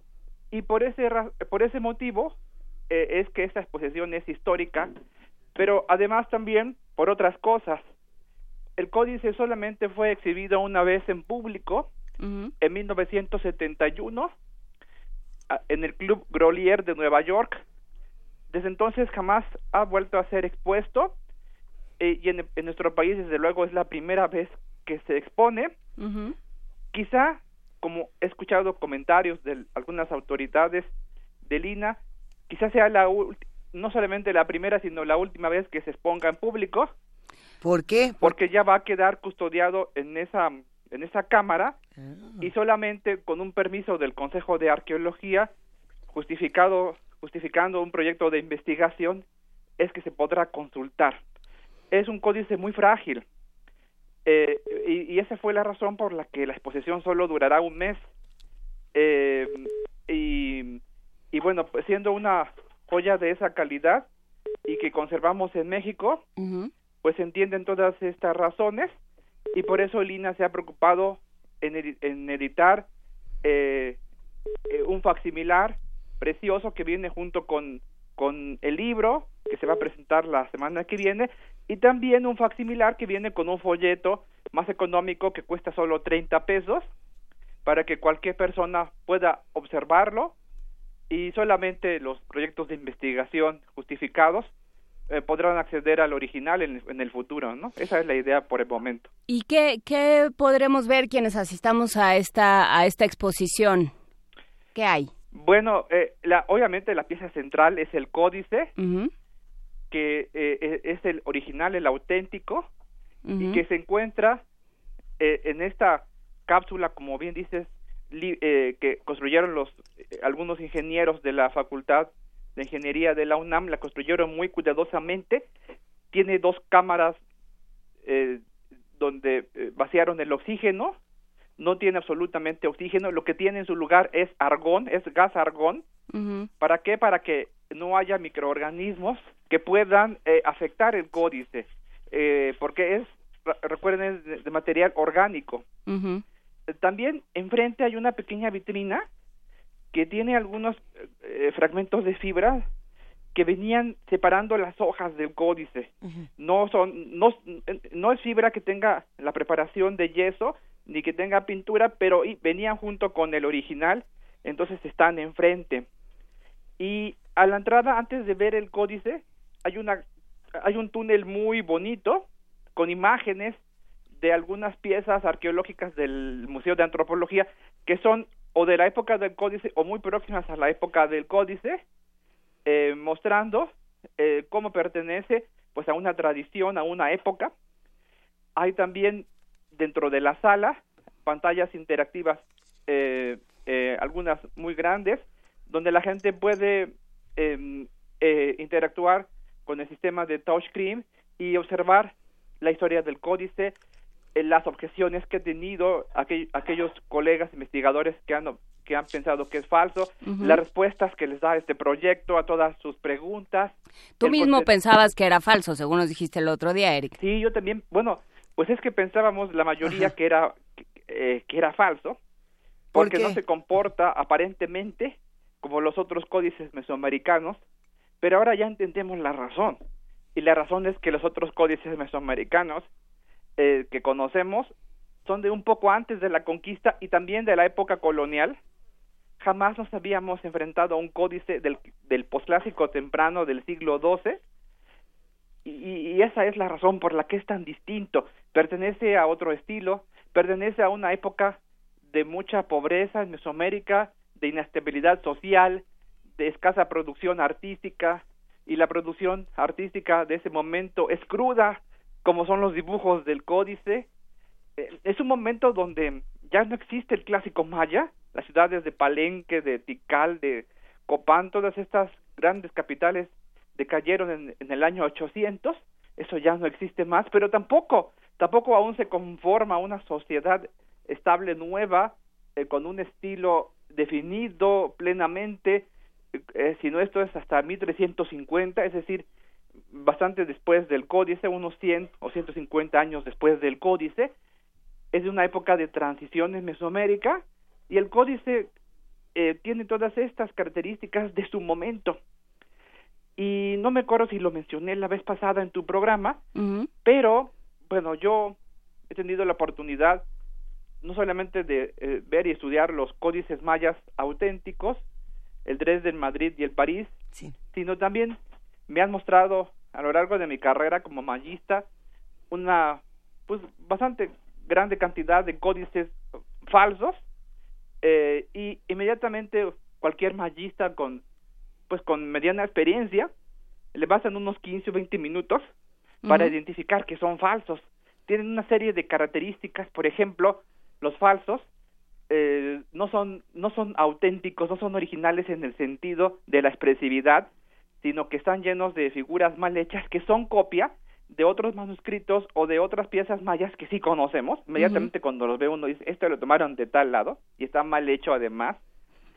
También los textos jeroglíficos no tienen ningún sentido, la gente que los hace no conoce absolutamente nada de epigrafía maya, dan hasta pena esos códices, Ese, eh, son, unos pastiches, unos unas em, eh, eh, adefesios eclécticos y pues basta con 15 o 20 minutos y no con 43 años como sucedió con este códice y, y uno lo ve y uno lo observa y después de este proyecto en el que tuve la oportunidad de estar sabiamente dirigido por las autoridades de Lina, eh, uno se da cuenta que el códice tiene todas las características iconográficas, ideológicas, inclusive eh, eh, eh, contiene una serie de recursos y fórmulas visuales y discursivas que sí son características de las Mesoaméricas del postclásico, pero que no son copia de ningún otro manuscrito, de ninguna estela maya, de ninguna vasija maya. Uno no encuentra que sean copia de nada, o sea, son plenamente congruentes con la época, pero además originales. Pues eh, nos quedamos con esta invitación, aprovecharemos el mes de octubre para ir a conocer eh, y nos felicitaremos por ser pues la generación a la que le tocó ver el, el, Códice Maya de México. Muchísimas gracias, Eric Velázquez, del Instituto de Investigaciones Estéticas de la UNAM, por traerlo a nuestra mesa y por compartirlo de manera tan generosa con nosotros. Vamos a seguir platicando de este tema. Muchas gracias por la invitación. Muchas gracias a ustedes. Un gran abrazo, Eric. Hasta luego. Hasta luego. Ya hay fanáticos en redes sociales, justamente de Eric Velázquez. Ya están armando el tour, que si nos vamos todos juntos, que qué día nos vemos, que en qué metro. Ahorita nos ponemos de acuerdo porque es algo que no nos debemos perder. Sigan con nosotros. Primer movimiento. Hacemos comunidad. Nota Internacional.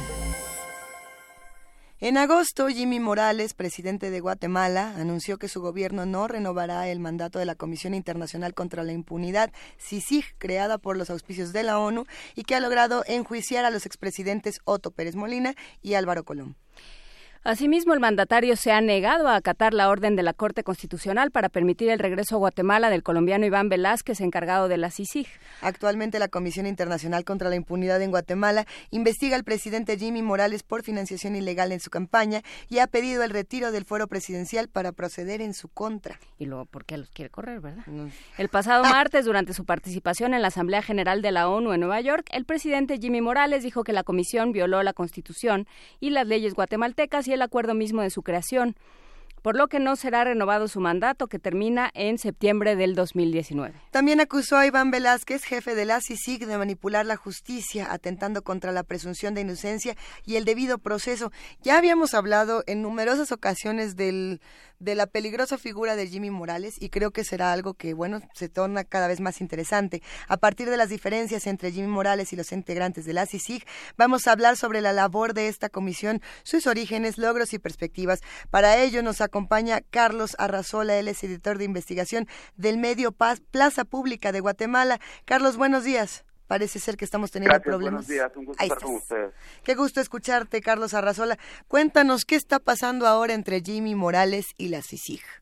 Bueno, básicamente lo que existe es un conflicto de interés en el cual el presidente Morales asumió una posición de defensa de aquellas personas que desde el año 2015 han sido investigadas, señaladas y procesadas por la Fiscalía de Guatemala con el apoyo de la Comisión Internacional contra la Impunidad.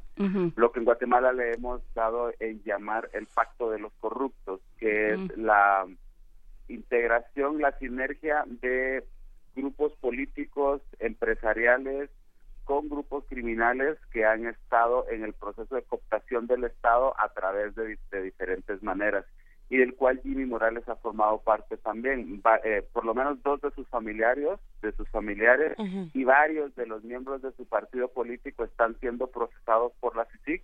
Incluso él mismo es señalado de financiamiento electoral ilícito. Hay dos procesos abiertos en su contra uno que el Congreso desechó a finales del año pasado porque no permitió que se quitara la inmunidad para ser investigado y otro que ahora mismo vuelve a conocer el Congreso una nueva petición de retiro de inmunidad para que el presidente sea eh, investigado por delitos de financiamiento electoral ilícito. Pues todos estos elementos han convergido para que desde hace un año precisamente el presidente Morales haya primero, eh, de una manera unilateral y absolutamente ilegal, pretendido declarar no grato al comisionado Velázquez para a partir de sacarlo a él del, del estadio de investigaciones se debilite la CICIG y por ende se debilite el Ministerio Público. No lo logró gracias a la acción eh, eh, inmediata del Procurador de Derechos Humanos y de varias organizaciones de la sociedad civil que interpusieron diversos recursos para impedirlo. A lo largo del año entonces el gobierno se ha dedicado a quitarle todo el apoyo del Estado hacia la comisión, le ha quitado a los agentes de la policía especializados en, investigación criminal que tenían desde el principio del, de la comisión hace más de 10 años eh, y se ha, se ha ah, preocupado muchísimo por interferir en, en, las actividades de esta comisión, ha, ha, filtrado información cuando se hace un tipo de operativos de allanamientos o de capturas además de una campaña muy fuerte de lobby a nivel internacional con tal de obtener el apoyo de los Estados Unidos, que es la principal financista de la Comisión Internacional de la contra la impunidad. Lo que pretenden es reducir el, el, apoyo financiero y luego el apoyo político. Como no lograron todo esto, su última opción fue primero anunciar que no va a renovar el mandato, lo cual sí tiene todo al, al absoluto derecho porque es el presidente quien toma la decisión y la segunda la segunda acción digamos más más contundente al mismo tiempo más preocupante es que aprovechó una un viaje que el comisionado Velázquez hizo a Washington a principios de este mes para emitir una decisión inconstitucional como lo ha dicho ya la Corte de Constitucionalidad de prohibirle su ingreso al país.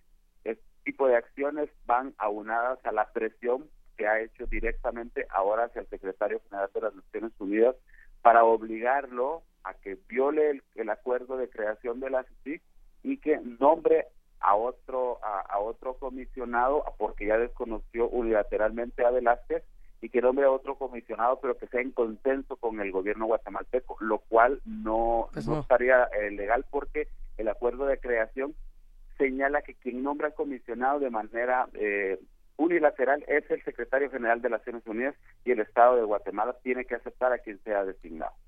Eh, es que ahí entran eh, una serie de opiniones internacionales que también son interesantes.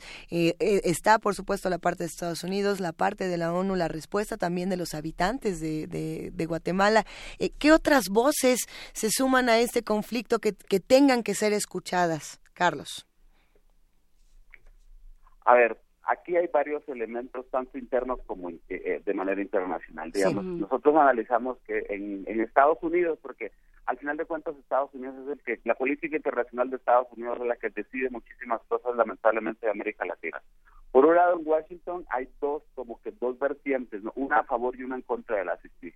Está desde la posición del vicepresidente Pace hasta la del secretario de Estado de los Estados Unidos que son sumamente conservadores, que están muy alienados desde el tema de los eh, religiosos evangélicos, digamos, porque haya habido mucho trabajo de cabildeo de parte del, gobierno guatemalteco y de los empresarios guatemaltecos que han presionado para deshacerse de la CICIG, es decir, para quitarle el apoyo político a la CICIG. Aunque no, aunque lo han intentado, digamos, no lo han logrado, pero sí, esto ha permeado muchísimo en Washington. Y está por el otro lado el Congreso de los Estados Unidos, que es una fuerza, digamos, real, muy concreta, el, los, la alianza de los partidos republicanos y demócratas en la Comisión de Asuntos Exteriores ha sido absolutamente fuerte en contra de las intenciones del gobierno de Guatemala de deshacerse de la CICIG. De manera individual, varios congresistas, pero también de manera conjunta, han enviado notas a la ONU, a la Casa Blanca y a Guatemala, sosteniendo el apoyo a la Comisión y diciendo que la Comisión es importante no solo para Guatemala, sino también para el Triángulo Norte de Centroamérica. Lo que pretenden es extender esta comisión para que también problemas de corrupción y de cooptación del Estado, como los que sufre Guatemala, también los sufre El Salvador, los sufre Honduras, y entonces hay intenciones desde Washington de ampliar la comisión para poder ah, tener una eh, un ente similar de investigación que ayude precisamente a combatir la corrupción y la impunidad. Y desde Guatemala, desde adentro, la fuerza, digamos, que está muy marcada. Están los que integran el pacto de corruptos en una posición muy radical son, insisto, el gobierno, grupos empresariales que han sido afectados, eh, políticos y exfuncionarios que están que han sido afectados también, los que están presos desde desde hace varios años y grupos del crimen organizado que se han visto beneficiados con los negocios con el Estado. Y a estos hay un grupo importante de la población, no estoy reconocerlo, que apoyan esta iniciativa porque les ha calado. Guatemala es un país sumamente conservador y el discurso de, mencionar, de que de señalar a la justicia y Iván Velázquez como que son un ente eh, comunista que lo que pretende es impulsar una ideología socialista en el país, pro aborto, pro derechos de, la comunidad LGTBI, etcétera, este, ha permeado muchísimo y la gente pues no necesariamente analiza de fondo las consecuencias de tener a una justicia aquí, sino que se dejan ir con la cinta y, y apoyan esta posición. Pero por el otro lado también está un amplísimo grupo. Eh, no, no, eh, continúa, Carlos, eh, continúa con tu exposición. Ok, te decía que también está un, un grupo muy amplio de la sociedad que al contrario que tiene muy claro de que este país lo que necesita es apoyo internacional para fortalecer sus instituciones, pero para sanear el Estado. Y estamos hablando de lo importante aquí, no es solo de sacar a corruptos que están en el poder ahora mismo, sino es que reformar las instituciones del Estado. La CICIC se puede ir mañana y, muchos lo han advertido, si la CICIC se va mañana, volvemos a como estábamos hace cinco o seis años. ¿Por qué? Porque el sistema de justicia no ha sido transformado, porque hay muchísimos jueces corruptos.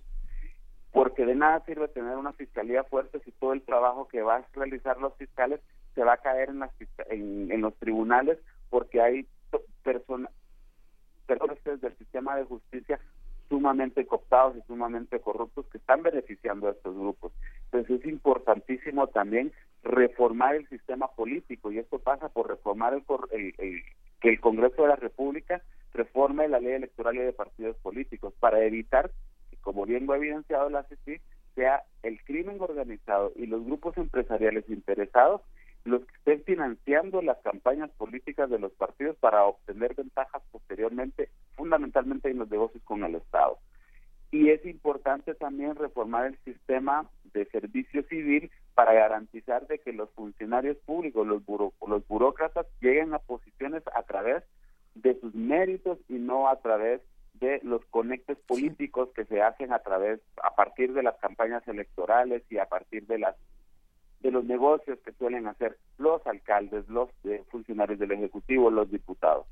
En síntesis, es importantísimo, hay una, hay una encuesta muy reciente de hace menos de dos semanas en la cual el 76% de los guatemaltecos apoya el seguimiento de la CICI con Iván Velázquez a, la cabeza.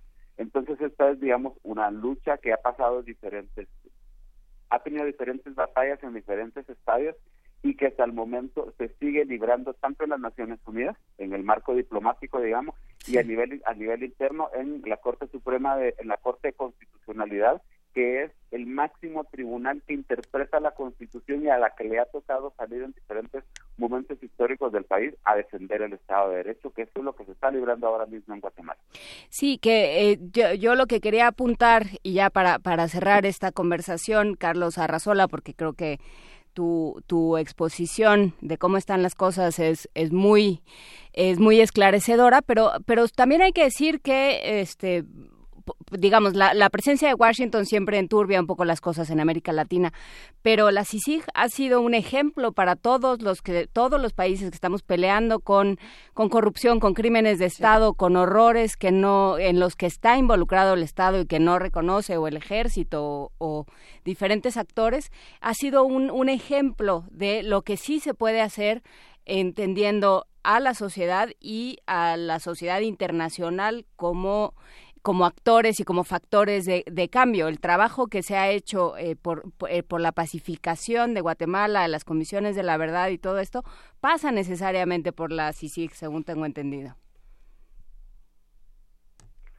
Sí, la CICIG es una comisión sui generis, digamos, fue creada, fue ideada por un grupo de um, guatemaltecos eh, preocupados por supuestas eh, por cómo iban a reaccionar los grupos clandestinos de seguridad que estaban incrustados en el Estado después de finalizada la guerra en 1996. Se temía que fuera a haber una, eh, una avalancha de ataques y de vendetas en contra pues, de periodistas, de activistas sociales, de activistas humanitarios, y a partir de ahí surge la idea de la hasta que, que se va, y claro, con el apoyo de, de los técnicos de Naciones Unidas, hasta que se amplía la idea, ya no específicamente para estos tres grupos, sino que sea una comisión que vaya a investigar a esos cuerpos clandestinos que se han incrustado dentro de las estructuras del Estado para generar impunidad porque se están beneficiando con los crímenes que cometen, digamos, los crímenes de cuello blanco que cometen dentro del Estado, donde se enriquecen, donde se corrompen, generan impunidad a su favor, ¿no? Y luego, digamos, este término de, cooptación del Estado, que ha, sido poco investigado en ciencias sociales, pero que es un fenómeno que ocurre y que hay casos ya muy concretos en Colombia, por ejemplo, y en México, y ahora, ahora mismo que lo estamos viviendo en Guatemala, es de cuando la política es cooptada por el crimen organizado precisamente para legalizar sus para legalizar sus crímenes. Y en esto la CICIG ha sido muy, pero eh, importante el aporte que ha, que ha, que ha hecho para, para, para Guatemala y, como ejemplo para otros países del mundo. Hay que reconocer que la CITIC, precisamente por ser un experimento, ha tenido sus falencias y las, las ha tenido porque es la primera vez que hay una comisión de este tipo y ha tenido su primer comisionado, el español Carlos Castresana, vino pues con las manos vacías, con un, con un documento de tres, cuatro páginas que era su mandato, pero con una idea muy clara. Entonces se empezó a, estructurar la, la, comisión y esto le llevó varios, varios años, ¿no?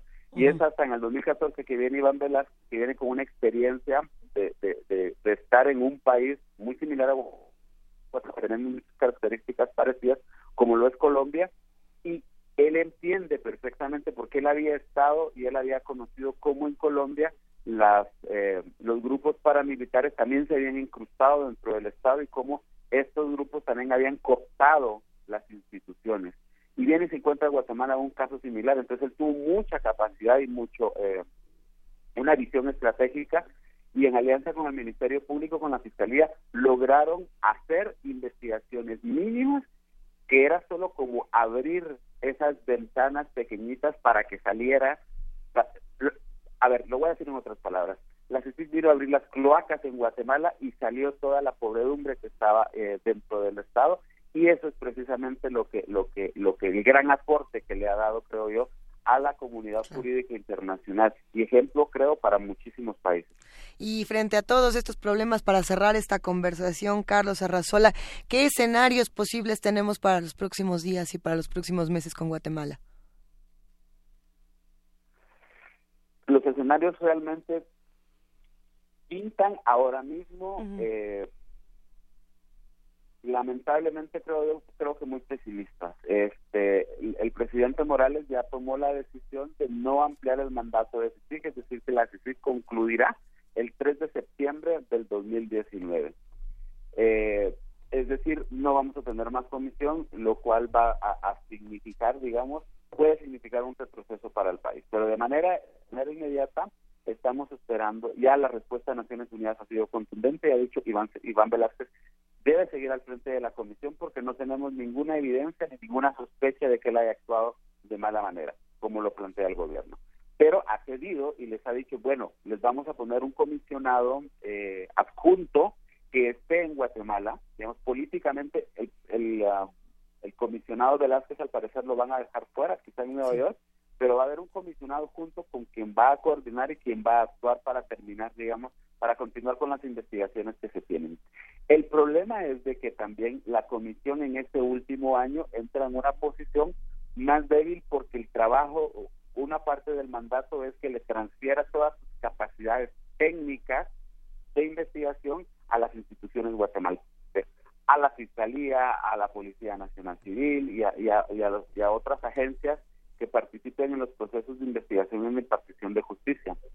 El tema es de que con la posición política que tiene ahora mismo el gobierno, que está debilitando la Policía Nacional Civil, este, que, que, el, sistema de justicia, los tribunales siguen cooptados, aunque haya mucha transferencia de capacidades, esto no va a tener ningún impacto, porque van a ser, digamos, quienes tienen el control de estas instituciones las que van a seguir cuando la justicia no esté y ya no tenga capacidad de hacer investigaciones penales en Guatemala pues van a seguir en la misma en la misma posición no lo único que podría digamos salvar es todo este proceso desde que haya una presión muy fuerte que lamentablemente no se ve haya una presión muy fuerte desde Estados Unidos para que le para que obliguen al presidente Morales como ocurrió hace cuatro años cuando Weston al presidente Otto Pérez Molina a que amplíe el mandato de la civil en contra de su voluntad lo hace y bueno ya vimos el resultado que meses después la misma mete preso a, Otto Pérez, ¿no? Pero Jimmy Morales no quiere repetir esto y es muy difícil que vaya a ampliar el, el, a pesar de las presiones, que vaya a ceder, ampliar. Lo positivo, digamos, es que tenemos elecciones generales en, a mediados del próximo año, están programadas, convocadas para enero y para que se realicen en junio, y dependiendo del resultado de estas elecciones, quizás haya alguna posibilidad de que quien gane las elecciones haga alguna negociación directa con Naciones Unidas para que la comisión se congele en septiembre cuando, durante el mandato de Morales, pero que se retome a partir de enero cuando asumiría el nuevo gobierno. Estoy especulando porque no sé siquiera si esto técnica o jurídicamente se puede hacer, pero digamos que es de las cosas que muchas personas, muchos analistas han puesto sobre la mesa para tomar en cuenta. Pues sí, vamos a seguir todos muy atentos, Carlos Arrazola. Te mandamos un gran abrazo, gracias por compartirnos un poco de lo que ocurre en Guatemala. Gracias a ustedes, ha sido un gusto, hasta luego. Hasta luego. Y vamos a escuchar un poco de música. Lo... Ah, no, a ver, tenemos música para después porque tenemos todavía una nota y es muy interesante. Quédense con nosotros. Primer movimiento. Hacemos comunidad. Nota Nacional. El pasado lunes, Mario Delgado, presidente de la Junta de Coordinación Política y coordinador de los diputados de Morena, informó que el Partido Encuentro Social presidiría durante la actual legislatura las, comisiones de salud, de cultura y cinematografía y jurisdiccional. Eh, esto ha despertado toda clase de controversias, polémicas, cambios, etcétera. El anuncio provocó las protestas de diversas organizaciones, como dices Luisa, y especialistas que criticaron la decisión de la mayoría de Morena para otorgar estas comisiones a un partido conservador que se ha caracterizado por presentar iniciativas de carácter ideológico.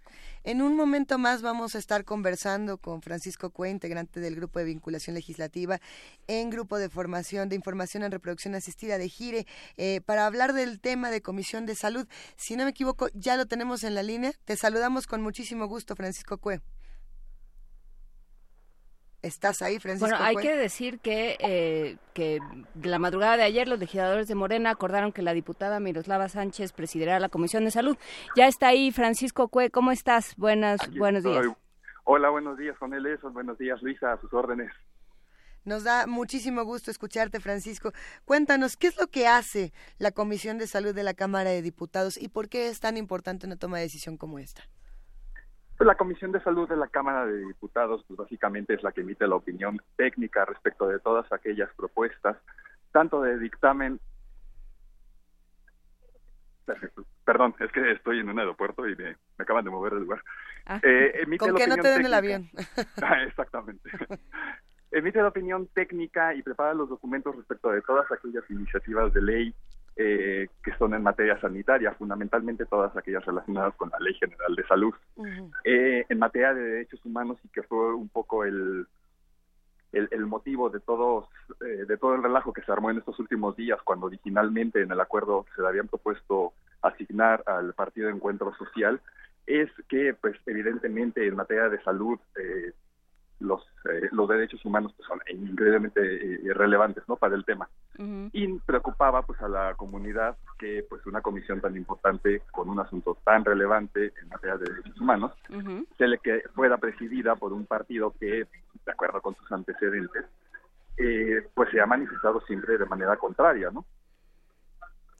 Claro, y, que, bueno, además, eh, la Comisión de, de Salud, ah, de, qué se ocupa, digamos? ¿Cuáles tendrían que ser, según, según Gire y según otras instituciones, eh, cuáles tendrían que ser las, las prioridades, Francisco? Mira, eh, nosotros parece que las prioridades de la Comisión de Salud en la siguiente legislatura será, de acuerdo con las declaraciones que ha emitido tanto el nuevo gobierno como los legisladores, pues será emprender una reforma, ¿no? Al una transformación completa al sistema de salud. eh, desde el punto de vista de GIRE, eh, han habido, hay, existen todavía muchos pendientes en materia este, de derechos humanos y sobre todo de derechos reproductivos, ¿no? Eh, desde hace legislaturas, desde hace años, 15, 12, 10 años, eh, ha estado pendiente, por ejemplo, la regulación del tema de reproducción asistida, ¿no? Las diferentes técnicas.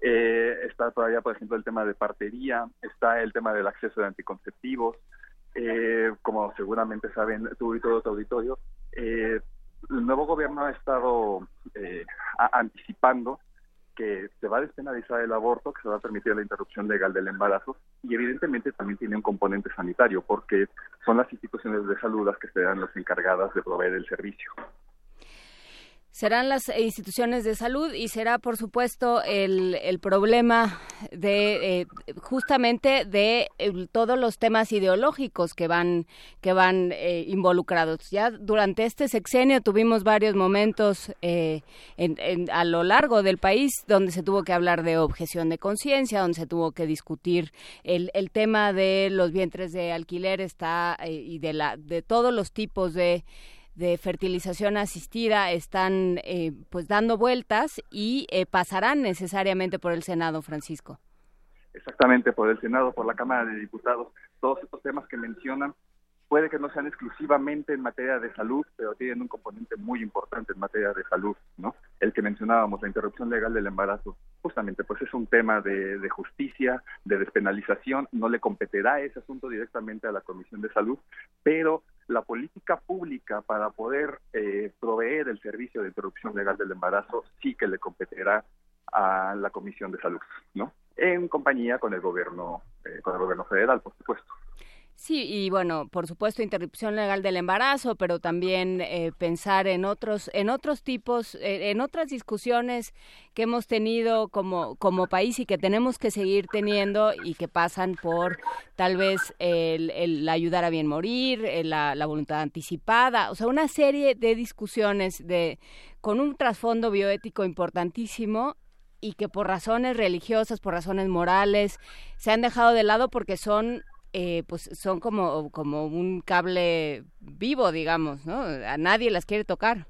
Exactamente, son temas demasiado controversiales. Justamente eh, ayer estábamos tratando con unas organizaciones feministas acá en el estado de Chiapas, donde me encuentro, este, justamente sobre el tema, ¿no? No se nos ocurre un tema que resultara más controversial que la interrupción del embarazo, por ejemplo, ¿no? Eh, porque como bien dices, toca asuntos en materia de de concepción religiosa, eh, tienen que ver los valores de cada una de las personas, eh, y es un tema en el que tradicionalmente pues prefieren no entrarle, ¿no? Y justamente pues es lo que nos, lo que ahora nos mantiene un poco pues optimistas, ¿no? Que con la nueva conformación del Congreso, con la nueva, con el nuevo gobierno, eh, este tema, por ejemplo, de interrupción del embarazo, pues no se ha dejado de lado, ¿no? Al contrario, la Olga Sánchez Cordero, la próxima secretaria, ha anunciado que ella propondrá la despenalización eh, se han sumado otros grupos eh, y además hay muchos otros temas ¿no? que van a ser responsabilidad de la Comisión de Salud. Uno de ellos, eh, muy importante, por ejemplo, es todo lo que tiene que ver con ese concepto que es violación, violencia obstétrica, ¿no? la manera en la que las instituciones de salud maltratan a las mujeres antes, durante y después del parto. Es un problema muy grave que presentamos aquí en México que es un problema estructural y que, bueno, nuevamente tenemos una gran oportunidad en el contexto de esta cuarta transformación que nos están anunciando de abordar el tema eh, de una vez por todas. Eh, me interesaría saber porque esta eh, esta conversación por distintas por distintos motivos la hemos estado buscando con ustedes desde que se anunció originalmente el, liderazgo de la Comisión de Salud, pero es muy interesante eh, lo que sucedió esta semana, ¿no? eh, lo que lo que lo que oh, ha sucedido de que se anunció hasta ahora. Tanto la comisión de salud por supuesto que es la que la que te toca a ti en este momento Francisco pero también la de cultura. La, la, de cultura y bueno la de medio ambiente también anda dando vueltas ahí. Entonces qué pasa qué nos qué nos enseña esta semana sobre eh, cómo pueden incidir las organizaciones sociales y las movilizaciones Creo que dejó una lección muy importante para todas las organizaciones que defendemos derechos humanos y organizaciones de la sociedad civil en general, que los nuevos legisladores, cuando menos el nuevo gobierno, eh, sí van a ser receptivos respecto de las demandas, ¿no? Como bien señalas, eh, en la tarde del lunes, si no me equivoco, fue cuando se eh, anunció el acuerdo que lo presentó el diputado Mayo Delgado, presidente de la Junta de Coordinación Política, y fue donde nos enteramos que al Partido de Encuentro Social le habían asignado estas dos comisiones este, que son fundamentales en materia de derechos humanos.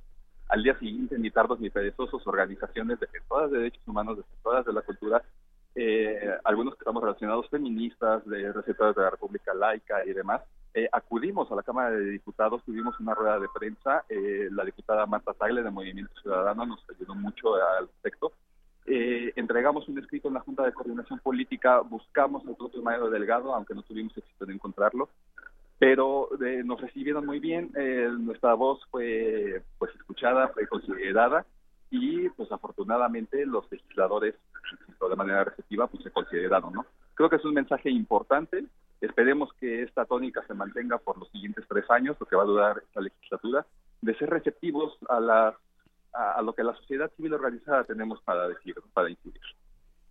Pues justamente ahí hay una enseñanza. Muchísimas gracias por esta conversación, Francisco Cue. Eh, digamos, se, se van ganando pequeñas batallas. Habrá que, habrá que tener muchísimo cuidado con, con cómo se van sumando y, y, qué es lo que va pasando. Justamente creo que si otra si otra enseñanza nos deja a toda la sociedad esta semana es hay que tener cuidado, este, hay, hay que no hay que quitar los ojos, observemos, ni del Senado, ni de la Cámara de Diputados, ni de todo lo que vaya sucediendo. Si algo nos enseñó también este sexenio es eh, y, y muchísimos años de historia y décadas de historia en México es cuidado con lo que sucede en las cámaras porque todo se puede poner muy raro, ¿no? Entonces... Sobre todo en la siguiente legislatura, donde pues, la coalición ganadora va a tener mayoría, ¿no? Y entonces, a diferencia de las legislaturas anteriores, pues el Congreso no parece que vaya a servir mucho como contrapeso del Ejecutivo. Los asuntos pueden caminar de manera muchísimo más rápida. Entonces, sí, la sociedad civil tenemos aquí una participación importante de ser los vigilantes de lo que acontece en el Congreso. Vigilemos, Francisco Cuete. Mandamos un gran abrazo. Muchas gracias, un abrazo de vuelta. Que tengas buen buen regreso, con mucho cuidado. Muchísimas gracias. Vamos, vamos a despedir esta segunda hora de primer movimiento con una canción. Ahí yo sí lo voy a decir, pero lo voy a decir de volada para que la podamos escuchar. Tuve una confusión espantosa hace, hace unos momentos y entonces Javier Ramírez Amaro eh, puso que quería escuchar a Kenny Rogers y que yo digo que era Kenny G. O bueno, por lo menos eso se quedó en mi mente. Ya no sé si yo dije Kenny G o si yo dije Kenny Rogers, pero el punto es que ocurrió esta confusión y mejor le dedicamos a Javier Ramírez Amaro Elvira, esta canción del Master de Masters del Country.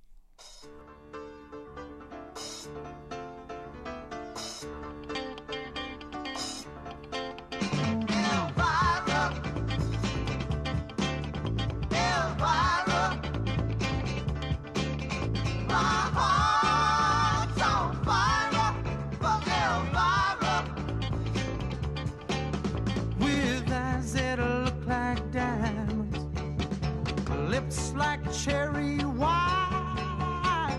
She can sure enough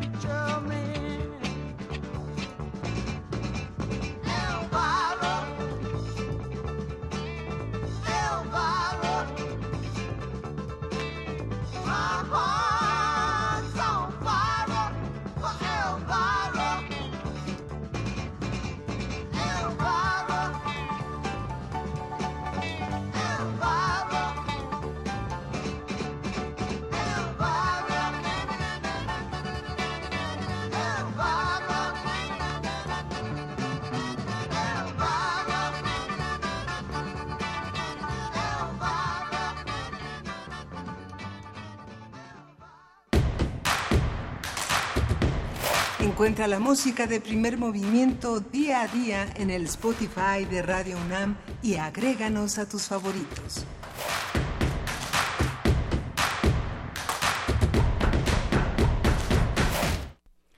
Ocho de la mañana con 58 minutos. ¿Puedo hacer una de esas cosas que acalambran a Vania? A ver, vamos a ver qué cara pone también. Vania y Frida. Es que podemos regalar de una vez la revista Punto de Partida. ¿Sí? ¿Que sí? Esto es radio en vivo, que sí, que señores. sí. Dice Frida, pues ya que, pues ya, ya dijeron. Perdón. Está muy bien, por el muro muro de Facebook. eh, vamos a regalar cinco ejemplares de la revista Punto de Partida. Muchísimas gracias. Ayer se presentó en la FIL Uni. Recuerden que sigue en, en el Centro de Exposiciones y Congresos de la Universidad, eh, ahí en Avenida del Imán, cerca de Universum, ahí en las lindes de, de- de Ciudad Universitaria por el lado de Avenida Alemán. Ahí está el Centro de Exposiciones y Congresos y ahí está, se está llevando a cabo en estos momentos la Feria Internacional del Libro Universitario. Vayan a darse una vuelta. Hay, por supuesto, libros académicos, hay conferencias, hay revistas arbitradas. Y bueno, pues se puede usted encontrar con colegas de distintas partes del mundo. Hoy me ya toca sea- estar ahí. Ya sea de manera impresa o de manera presencial. Este, ¿Te toca estar ahí, Luis Iglesias? Y va a estar bueno. Estoy muy emocionada porque va a estar, por supuesto, Luis Flores, porque es viernes de Luises. Pero además de eso, eh, se antojan muchísimo los, los autores, los talleres y todas las cosas que hay en este maravilloso lugar. Así que se va a poner revisen, buenísimo. revisen eh, la programación, eh, láncense para allá. Tú estás mañana a las cinco y media, hoy a las Hoy a las y, cinco y media. media. Yo estaré el domingo. eh, mañana estarán Virginia, no, sí, mañana Virginia Sánchez y no sé quién más. Pero bueno, genial. El domingo el perro muchacho y yo ahí estaremos a las cinco y media de la tarde, de cinco y media a siete, transmitiendo por Radio UNAM. Vámonos a la tercera hora de primer movimiento. Muchas gracias. Síguenos en redes sociales. Encuéntranos en Facebook como Primer Movimiento y en Twitter como arroba PMovimiento. Hagamos comunidad.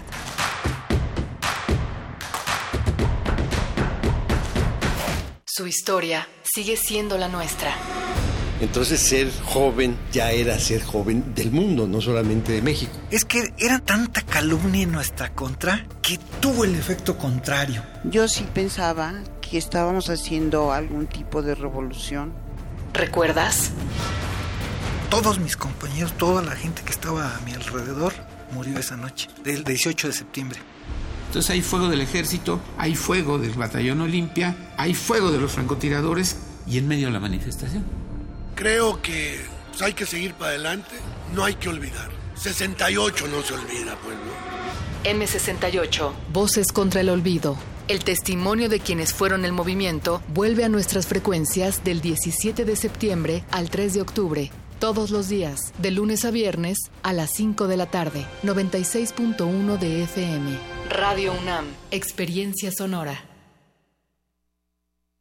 Una historia digna de contarse. Exposición del bulbo a la nube. 60 años del cómputo en México. Conoce su historia a través de más de 100 objetos en exhibición. Vive una experiencia en realidad virtual inmersiva y realidad aumentada. Del 6 de septiembre al 10 de octubre. Visítanos en el Museo Universitario de Ciencias y Arte, MUCA. La entrada es libre. UNAM, la Universidad de la Nación. México necesita un cambio, pero un cambio que vaya de frente. Imagina un país donde todos los mexicanos podamos nacer, crecer y envejecer sin hambre, sin frío y sin miedo. Un México donde no haya un solo mexicano con las manos vacías, donde los jóvenes tengan alas para volar y los niños siempre tengan motivos para sonreír. Imagina un México donde hombres y mujeres puedan ser lo que quieran ser, sin límites ni obstáculos. Imagina un México en paz. PAN. Tienes las ideas, tienes el talento, tienes la disposición, pero te faltan los medios. ¿Has tocado las puertas suficientes? ¿Has buscado las puertas suficientes? Siempre habrá alguien dispuesto a premiar tu iniciativa y trabajo duro. ¿Buscas una beca? ¿Un premio nacional o internacional? ¿Un financiamiento? Solo necesitas la orientación correcta. Bécame mucho. Toga y birrete para economías en decadencia. Jueves. 20:45 horas por el 96.1 de FM. Radio UNAM.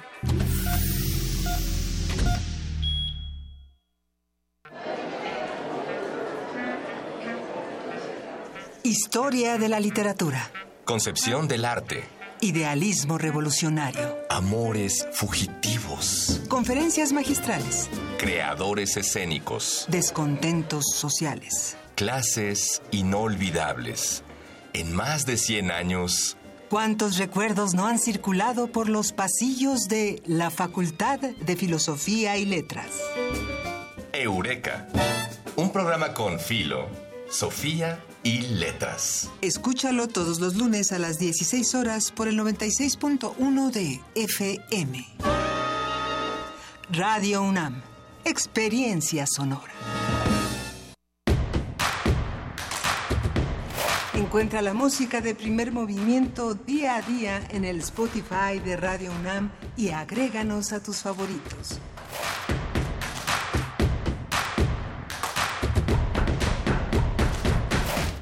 Son las 9 de la mañana con 5 minutos de este viernes 28 de septiembre. Iba a decir 28 de octubre porque ya uno se quiere ir para adelante, pero no, es 28 de septiembre y recordamos que la próxima semana vamos a estar recordando eh, todo este tema del 2 de octubre del 68. No solamente ese día, sino eh, todo lo que ha representado este movimiento 50 años después, Juana Inés, que además, bueno, nos hemos encargado a lo largo de, de este mes, de distintas semanas, de hablar de este tema y de, y de pues, reconocernos en el mismo. Pues no, no se puede dejar, me parece a mí, el, el, tema y bueno, por supuesto ha sido eh, un pues un acontecimiento histórico que ha movido a la universidad, en el cual además la universidad participó de manera muy pues muy eminente, muy prominente, el rector de la universidad. Fue un, un, espacio que se construyó entre los universitarios de todo el país, el Politécnico, la universidad, fueron importantísimos, a, veces por razones muy muy lamentables, pero bueno, hay mucho se rescata del trabajo de, eh, de la comunidad universitaria como tal, eh, unida desde todos los ámbitos sí. del organigrama, que luego se nos complica. Pero bueno. La universidad ha estado preparando desde distintas áreas, de, de, desde distintos espacios, uh -huh. actividades para el próximo martes. Radio UNAM no es la excepción. Va a haber una programación especial eh, que a mí me parece va, va a estar buena. Yo creo que nos la vamos a pasar bien porque toda la estación se transforma eh, a, a 1968. Desde, desde los decir anuncios. Radio Universidad. Desde decir Radio Universidad, los anuncios, el lenguaje, los locutores estaremos todos haciendo un esfuerzo por eh, ponernos en ese lugar. Además, cada uno tiene eh, tareas distintas. Yo creo que va a estar muy divertido. Y por supuesto nos sumaremos a, la discusión. Eh, por supuesto hablaremos sobre las, eh, los distintos poderes eh, que operaban en México, que siguen operando y cómo se han transformado, si se han transformado. Es que mira, yo, yo lo veo desde la parte, digamos, de la alegría, porque justamente el horario en el que a mí me va a tocar todavía no ocurría esta, esta sí, masacre. A me toca y a ti te toca después. Lo que, lo que pasa es que a lo largo del día, de verdad, todo el día va a estar eh, recordando cómo fue el 2 de octubre de 1968. Y lo hemos dicho, por ejemplo, ayer en la conversación con, con Alberto Betancourt, ¿no? El movimiento y lo que ocurrió en, en esta semana, en este día, también tenía esta parte de, de alegría, de revoluciones, de, de gozo, por, por la disidencia y por la transgresión y de pronto en minutos, bueno, pues eso cambió y cambió para siempre y cambió para todos. Entonces, ¿cómo lo vamos a vivir desde Radio UNAM? No olviden sintonizarnos a través del 96.1 de FM, del 860 de AM y de venir a Adolfo Prieto 133 a la radio, a la sala Julián Carrillo, donde va a haber eh, lecturas dramatizadas. A ver si compartimos en nuestras redes sociales el, el cartel de las lecturas dramatizadas que tendremos a, a, cargo de Eduardo Ruiz Aviñón, a quien le mandamos un, un gran abrazo. Bueno, él dirige, ya, ya les contaremos más. Eh, pero bueno, pues quédense con nosotros porque ya viene Poesía Necesaria. Primer movimiento. Hacemos comunidad.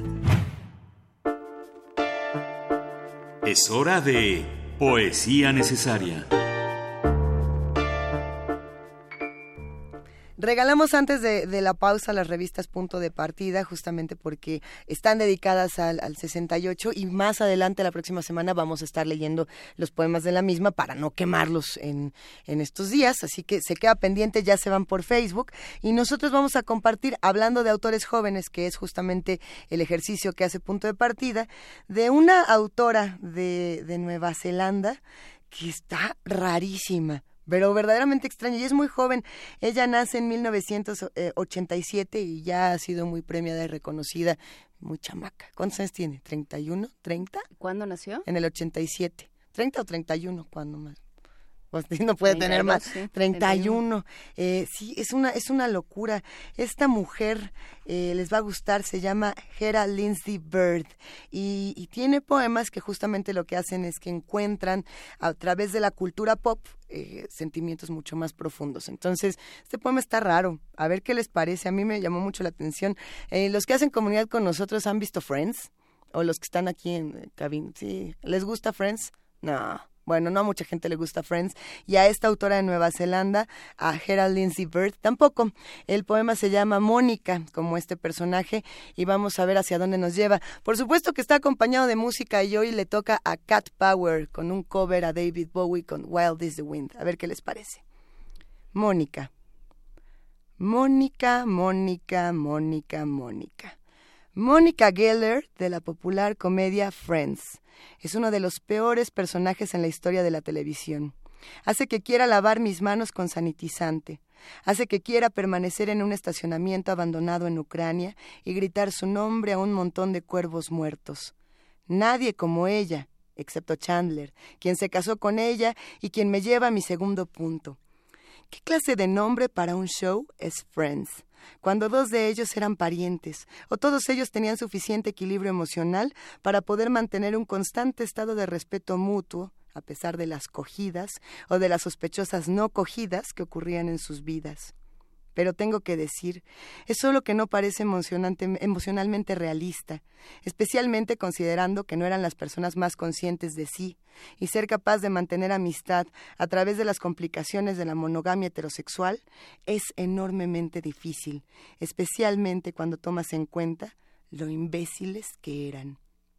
Una vez me enamoré de un amigo y nos gustaba felicitarnos por lo buenos amigos que éramos y cómo era maravilloso que pudiéramos ser buenos amigos y aún así coger, hasta que dejamos de coger. Entonces no éramos ya tan buenos amigos. Tuve un sueño la otra noche sobre este amigo y cómo caminábamos bajo la luz del sol hace muchos años, arrastrándonos por bóvedas como vieja propaganda militar. Ya sabes, jóvenes mujeres dejando una fábrica, brazo con brazo, mientras sus prometidos son bellamente muertos por una bala en Praga. Y aunque este amigo ya no me ama y yo no lo amo, al menos no en un sentido romántico, el recuerdo de lo que fue como no querer azotar bloques de concreto contra mi cabeza y ahogarme en una fuente pública en vez de pasar otro día con ellos sin hablarme. Volví atrás y recordé el mundo, por un momento, como si hubiera sido como cuando nos conocimos, y el amor pareció posible, y ninguno de nosotros resentía al otro, y me puso triste, no solo porque las cosas terminan mal, sino en general, porque mi tristeza tiene menos que hacer con las especificaciones emocionales de esa situación, y más que hacer con la transición natural del amor romántico, que se vuelve relevante para mí una vez más, porque he conocido a alguien nuevo, y este amor me recuerda que aunque creo que hay formas en que el amor puede perdurar, es tan solo que estadísticamente, o basada en experiencia personal, es poco probable que las cosas salgan bien por mucho tiempo. La ventana es tan estrecha para la felicidad en esta vida, y si el pasado es algo transitorio, todo está por comenzar a ir lenta, pero inevitablemente mal, en modo no conformativo, pero finalmente decepcionante. Mónica, Mónica, Mónica, Mónica. Mónica Geller de la popular comedia Friends era el personaje favorito del chofer de Uber que me llevó a casa el otro día y es la razón principal de este poema. ¿Por qué estoy recordando a Mónica? Quizá él no recuerda quién es ella, porque cuando le pregunté específicamente qué personaje de Friends era su favorito, él dijo eh, la mujer, y cuando enlisté los nombres para él, Phoebe, Rachel y Mónica, él dijo Mónica, pero lo dijo con algo con un signo de interrogación al final, como Mónica lo que me lleva a creer o que estaba penado de que le gustase o que no sabía de quién estaba hablando, y lo confundía con alguna de los otros menos terribles personajes. Creo que el chofer quería decir Phoebe, porque Phoebe es la favorita de todos. Una vez apuñaló a un oficial de la policía, una vez dio nacimiento a los trillizos de su hermano. No le importaba una mierda lo que los demás piensen de ella. A Mónica sí le importa una mierda lo que todos piensan de ella.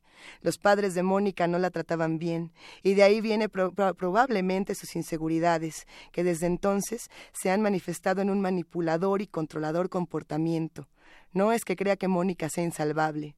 Puedo reconocer que su personalidad ha sido moldeada por el deseo de triunfar y que incluso cuando triunfó nunca fue suficiente, particularmente para su madre, quien le hizo sentir sus sueños como estúpidos y una pérdida de tiempo y ese tipo constante y este tipo de constante empequeñecimiento puede hacerle cosas muy jodidas a una persona. Así que tal vez enojarse cuando la gente no usa portavasos es una comprensible, o al menos comparativamente sana respuesta al bagaje psíquico de tus padres que nunca han creído en ti. Seguido veo hacia el mundo y me encuentro estupefacta de que cualquier de que cualquiera que sea capaz de funcionar, dada la cantidad de violencia, tanta gente ha heredado del pasado, pero esa no es excusa para tirar el plato de la cena hacia tus amigos durante un tranquilo juego de Pictionary. E incluso, si ello es un incidente aislado, y ella era capaz de ir hacia adelante luego de ello, aún hace que no quiera verla en TV. Estoy enamorándome, no sé qué hacer al respecto. Pónganme en una carretera embrujada y préndanme fuego, y no me hagan empezar a hablar de Ross.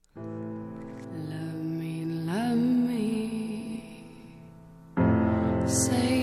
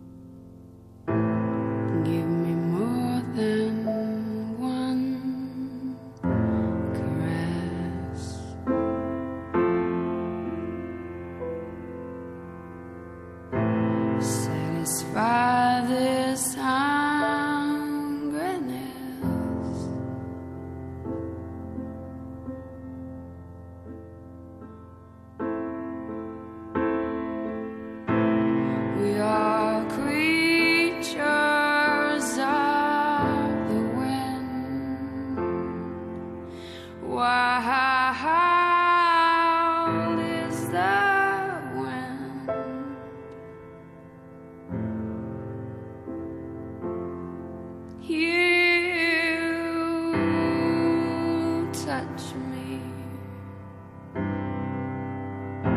I hear the sound of mandolins, baby. You kiss me. With your kiss, my life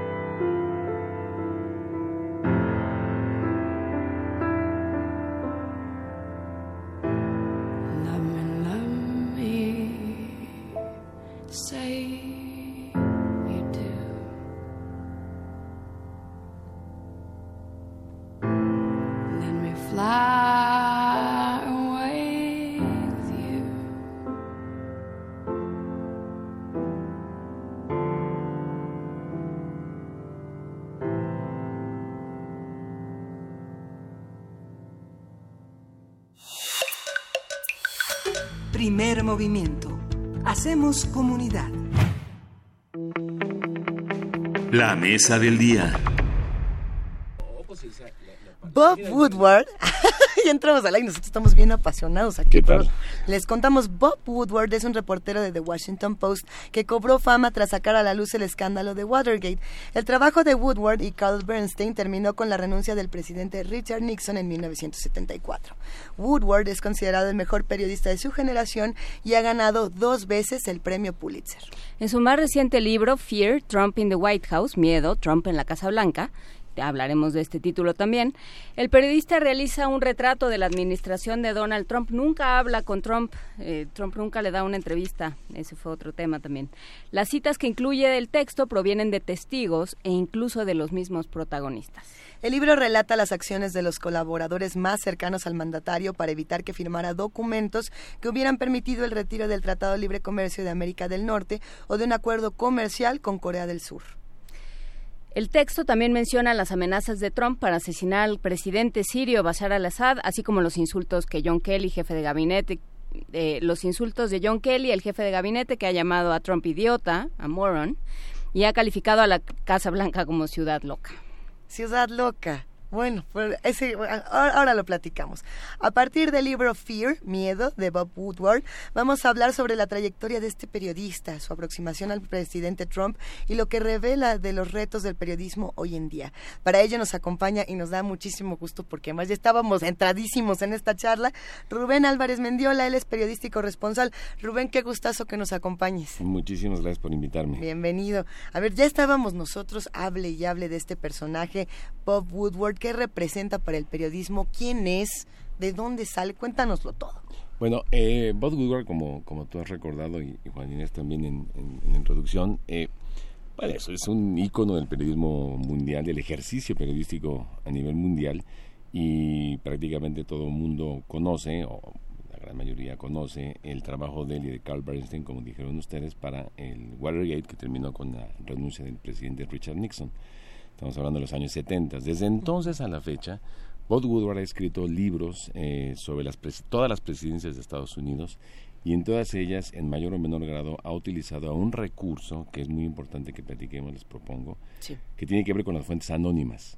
Eh, como, como ustedes saben, en el periodismo de Estados Unidos, sobre todo en el periodismo de Estados Unidos, eh, hay, hay, digamos, una serie de valores entendidos en el ejercicio profesional del periodismo, eso se ha desvirtuado mucho en los últimos años y décadas, pero hay todo un, un entendimiento en el ejercicio periodístico por el cual las fuentes informativas son, eh, digamos, se pueden utilizar de cuatro maneras diferentes. La primera es la fuente eh, pública, la que todo el mundo conoce con nombre y apellido, le haces una entrevista y es, o te da información y puedes citarla por nombre.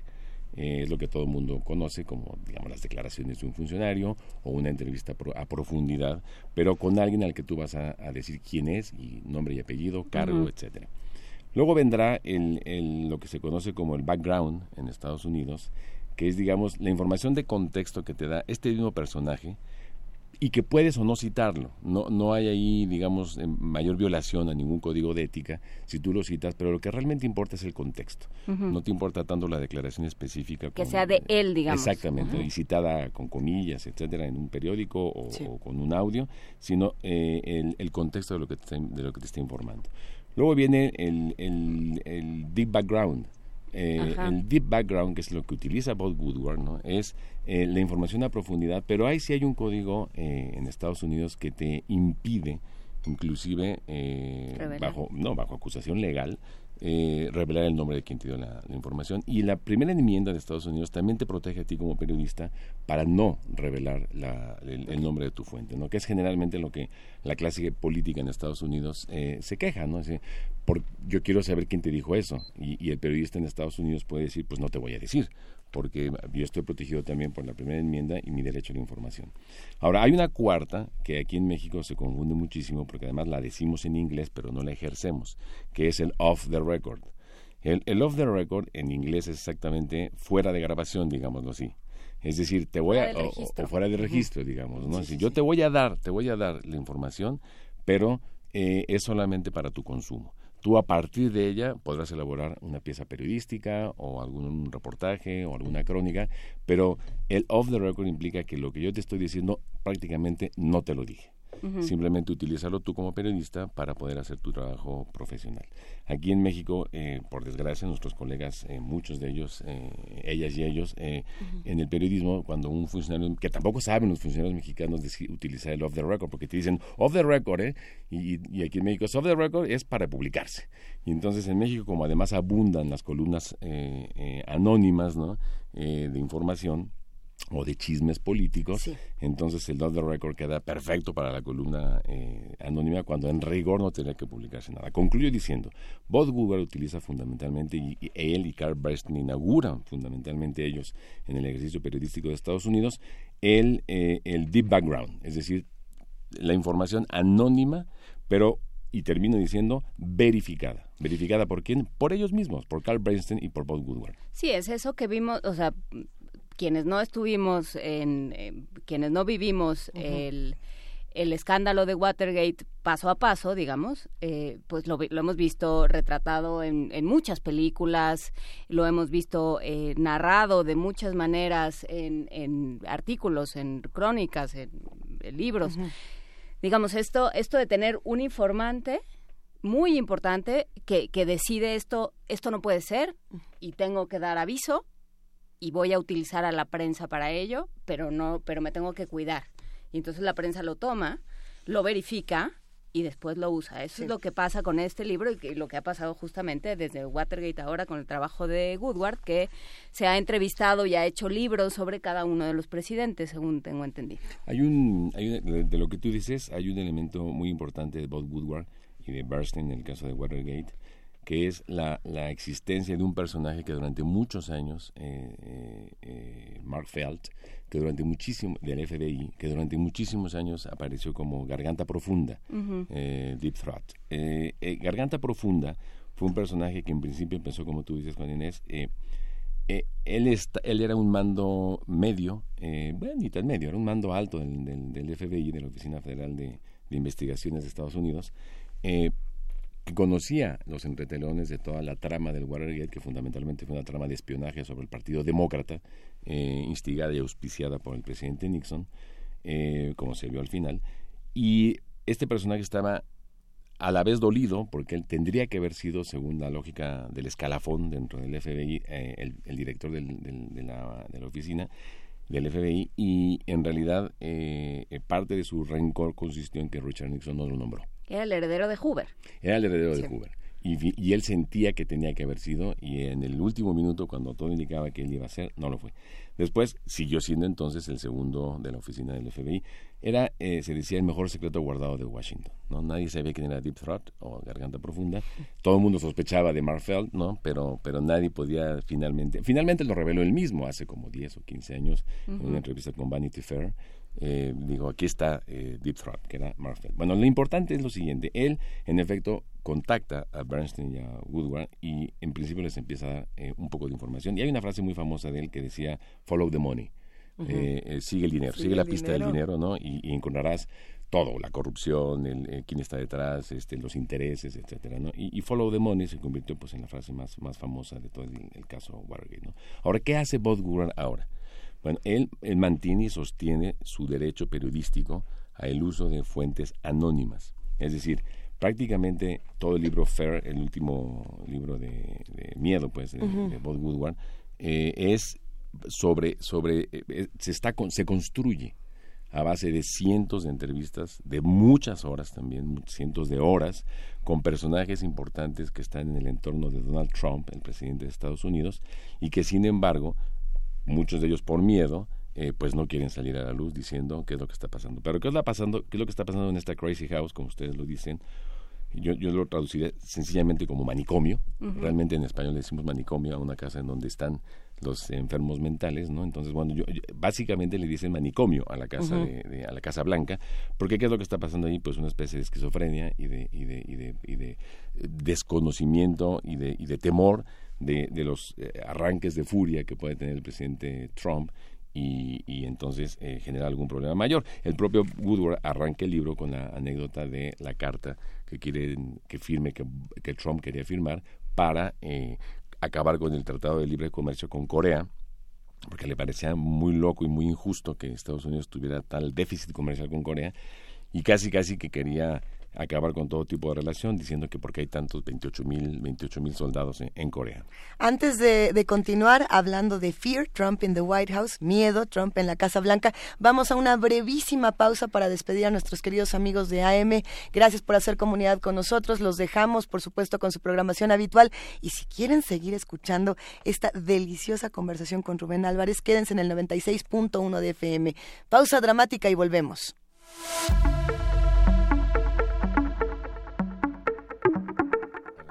Brevísima la pausa. Les decíamos. Brevísima la pausa. Tal cual, como tres segundos.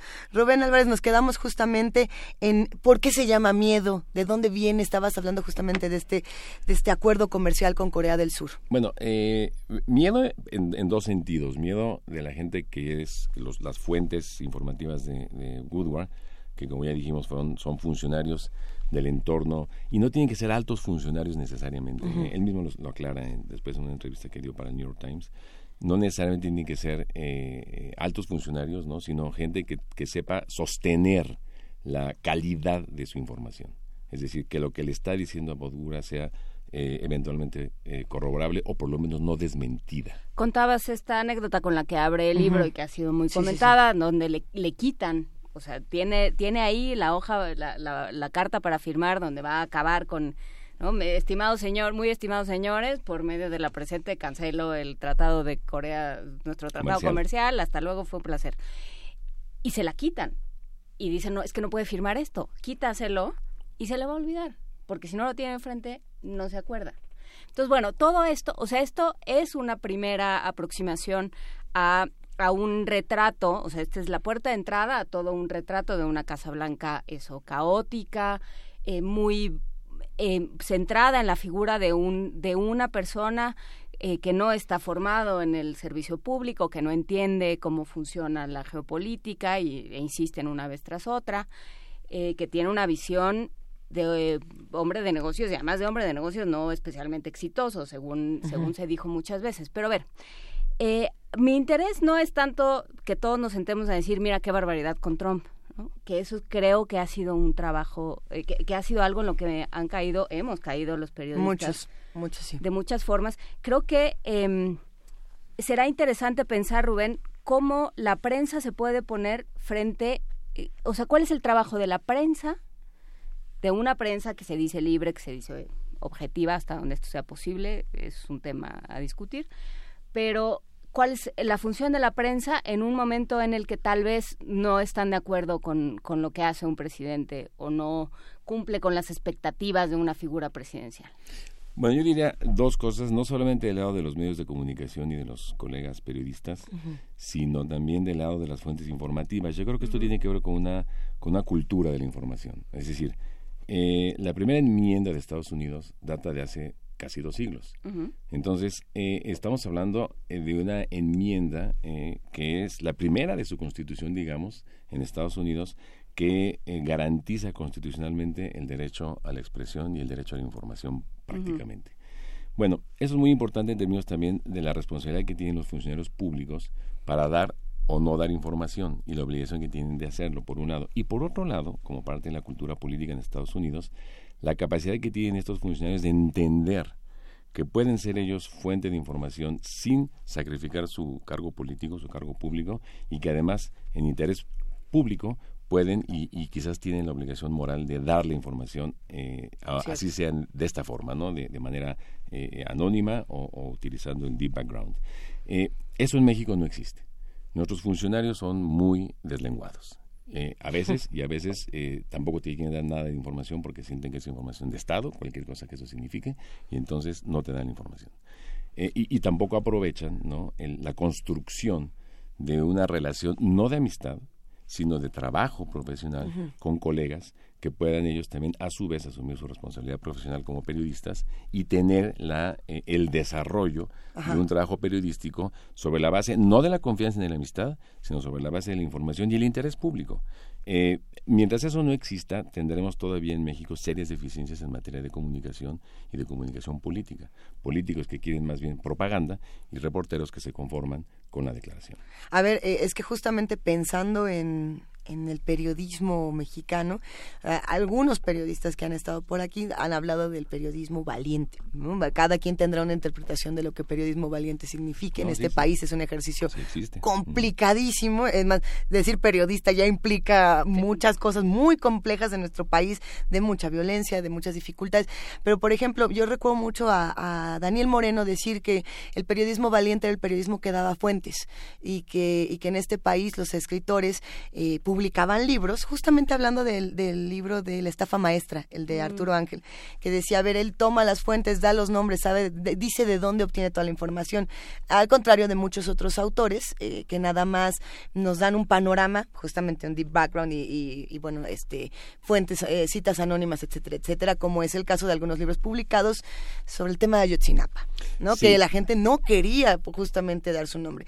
En México se puede usar este mismo mecanismo viendo cómo está el panorama. Yo creo que tiene que ver con una cosa fundamental. ¿Qué tanta credibilidad tiene a lo largo de su carrera profesional la o el periodista que utiliza este recurso de, la, de, las fuentes anónimas. A ver, puedes decir lo que quieras de Bob Woodward y de su... Y Puede que te caiga bien, puede que te caiga mal, pero nadie va a decir que no es un periodista profesional y además con toda la cauda que tiene de elogios por todo lo de Watergate, pues evidentemente es, es muy difícil que tú digas, no le creo a Bob Woodward. En el momento de las fake news, además. Eso es lo que es muy interesante. la credibilidad que se le abre a un periodista es, es muy importante en un país que como México, que no reconoce la labor de los periodistas eh, eh cuando están haciendo un trabajo profesional, porque siguen siendo molestos, siguen siendo estorbosos, no siguen siendo una lata, ¿no? Los periodistas y no un profesional tan profesional como el licenciado que tenga un cargo de diputado o como el licenciado que tenga un cargo de secretario de Estado o como el licenciado que sea presidente de la República.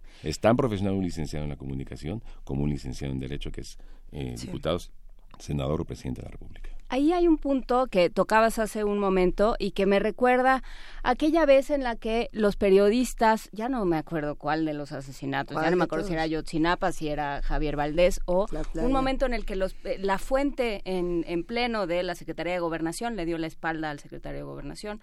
Me parece que todavía era Osorio Chong en ese momento. Eh, creo que es, es interesante plantearse qué pasa cuando los periodistas le dan la espalda al gobierno. ¿Qué se pierde ahí? Ah, ya dijo, mm. fue con... Ahorita nos acordamos qué momento fue, fue con Javier Valdés. Cuando asesinaron a Javier Valdés. Pero podría haber sido con, en cualquiera, que eso es otro de los puntos con Trump. Cuando dice la prensa es el enemigo del, del gobierno y del pueblo, lo que salen a decir los periodistas es, oiga señor, en el resto del mundo, en Estados Unidos no, pero en el resto del mundo los están matando. ¿No puede decir eso? A ver, yo creo que eh, yo sí diferenciaría, retomo el tema de, la valentía en el periodismo. Sí es verdad que en México hay asuntos eh, que para reportarlos o para informarlos sí es importante tener una fuerte dosis de adrenalina y de valentía. Si tú estás cubriendo eh, crimen organizado, estás cubriendo narcotráfico, estás cubriendo PGR, estás cubriendo, en fin, estos sí hay que tener una fuerte dosis. eso no es todo el periodismo tampoco. Sí, no, no, distinto de la que. Eh, eh, pensando en el periodismo de, de, de Bob Woodward, ¿no? Bueno, fundamentalmente es periodismo político. Y nosotros adolecemos de falta de un buen periodismo político también en México. Entonces, ah, yo, yo creo que ahí lo importante, ¿no? Es, no solamente es esta suerte de respeto, yo creo que no está bien que, que quien detenta el poder público eh, tenga esa relación tirante con los medios de comunicación y, grosera y, y, soez inclusive, con, como es el caso de Trump.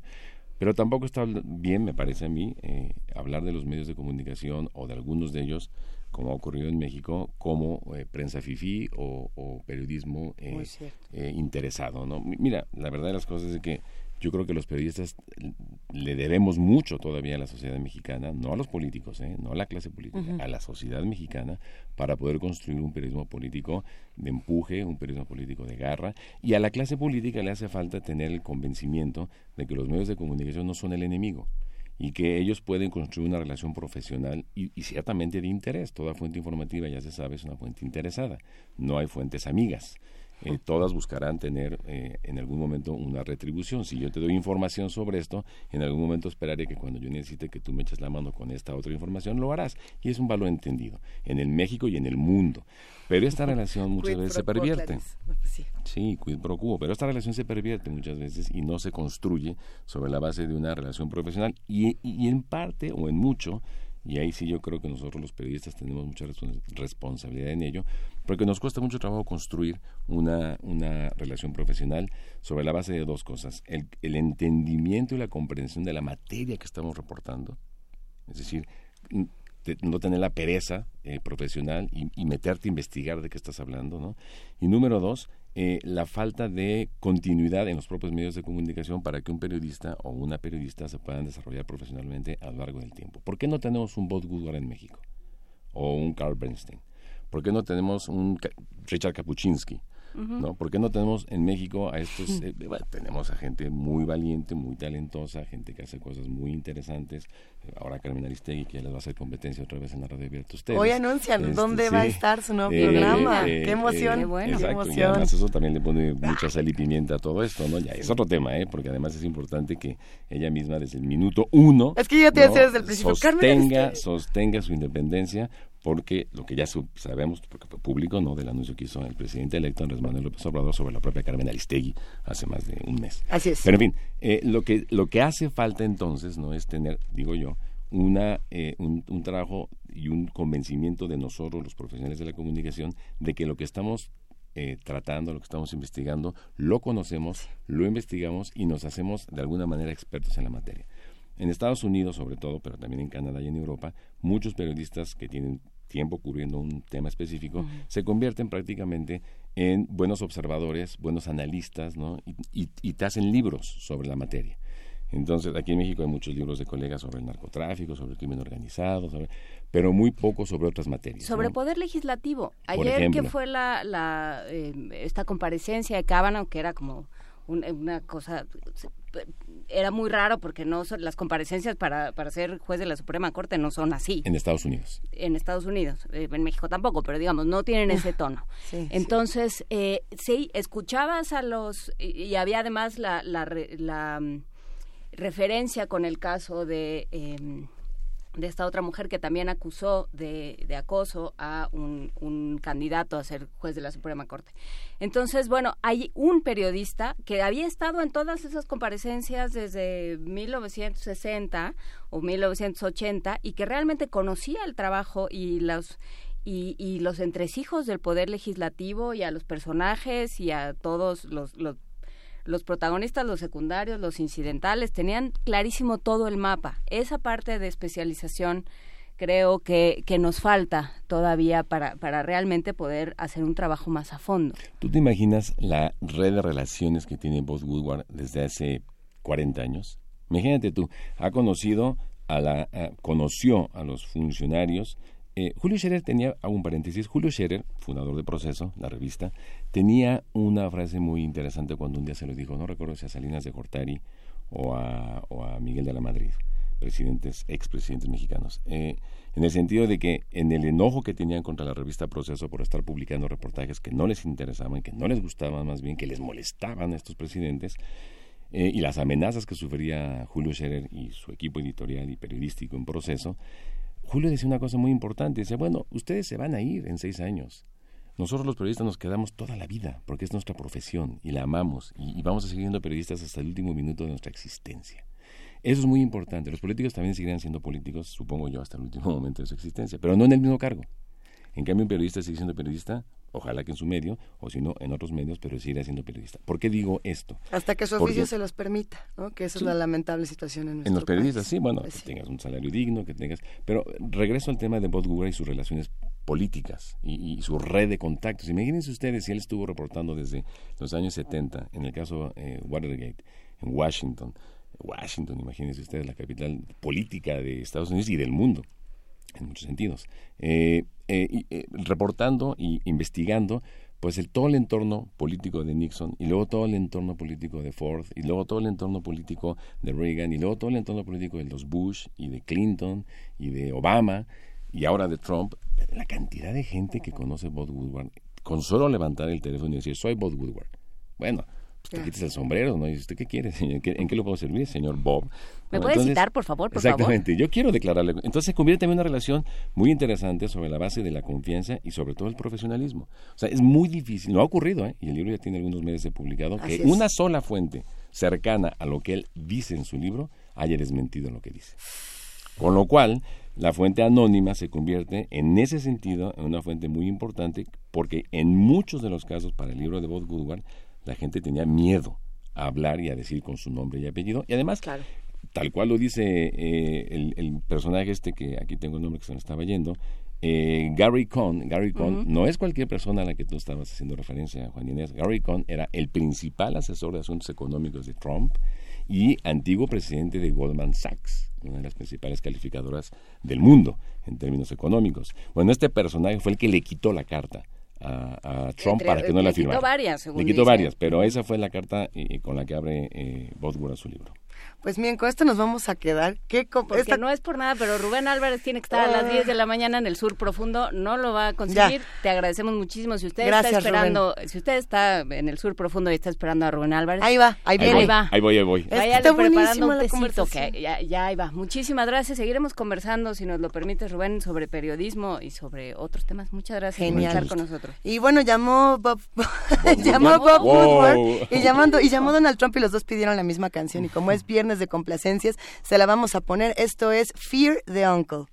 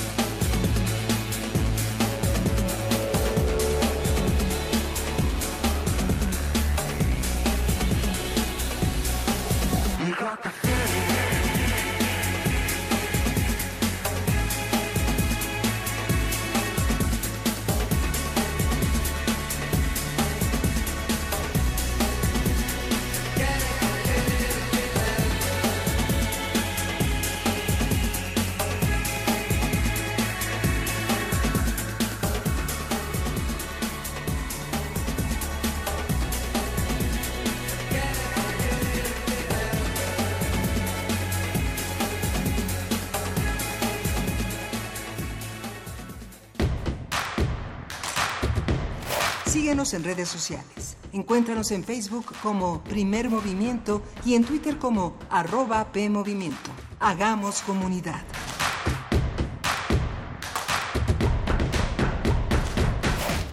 Seguimos aquí en primer movimiento a las 9 de la mañana con 48 minutos y tenemos todavía más que platicarles en este programa, Juana Inés. Como es viernes de Rubénes, tenemos a Rubén Luengas en la línea. ¿Cómo estás, Rubén? Hola, buenos días. Muy bien, aquí preparando ya el concierto del, del domingo.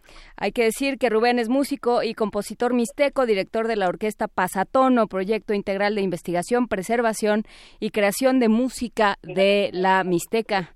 Cuéntanos, eh, ¿Qué hace la orquesta Pasatono? ¿Qué, ¿De dónde abreva?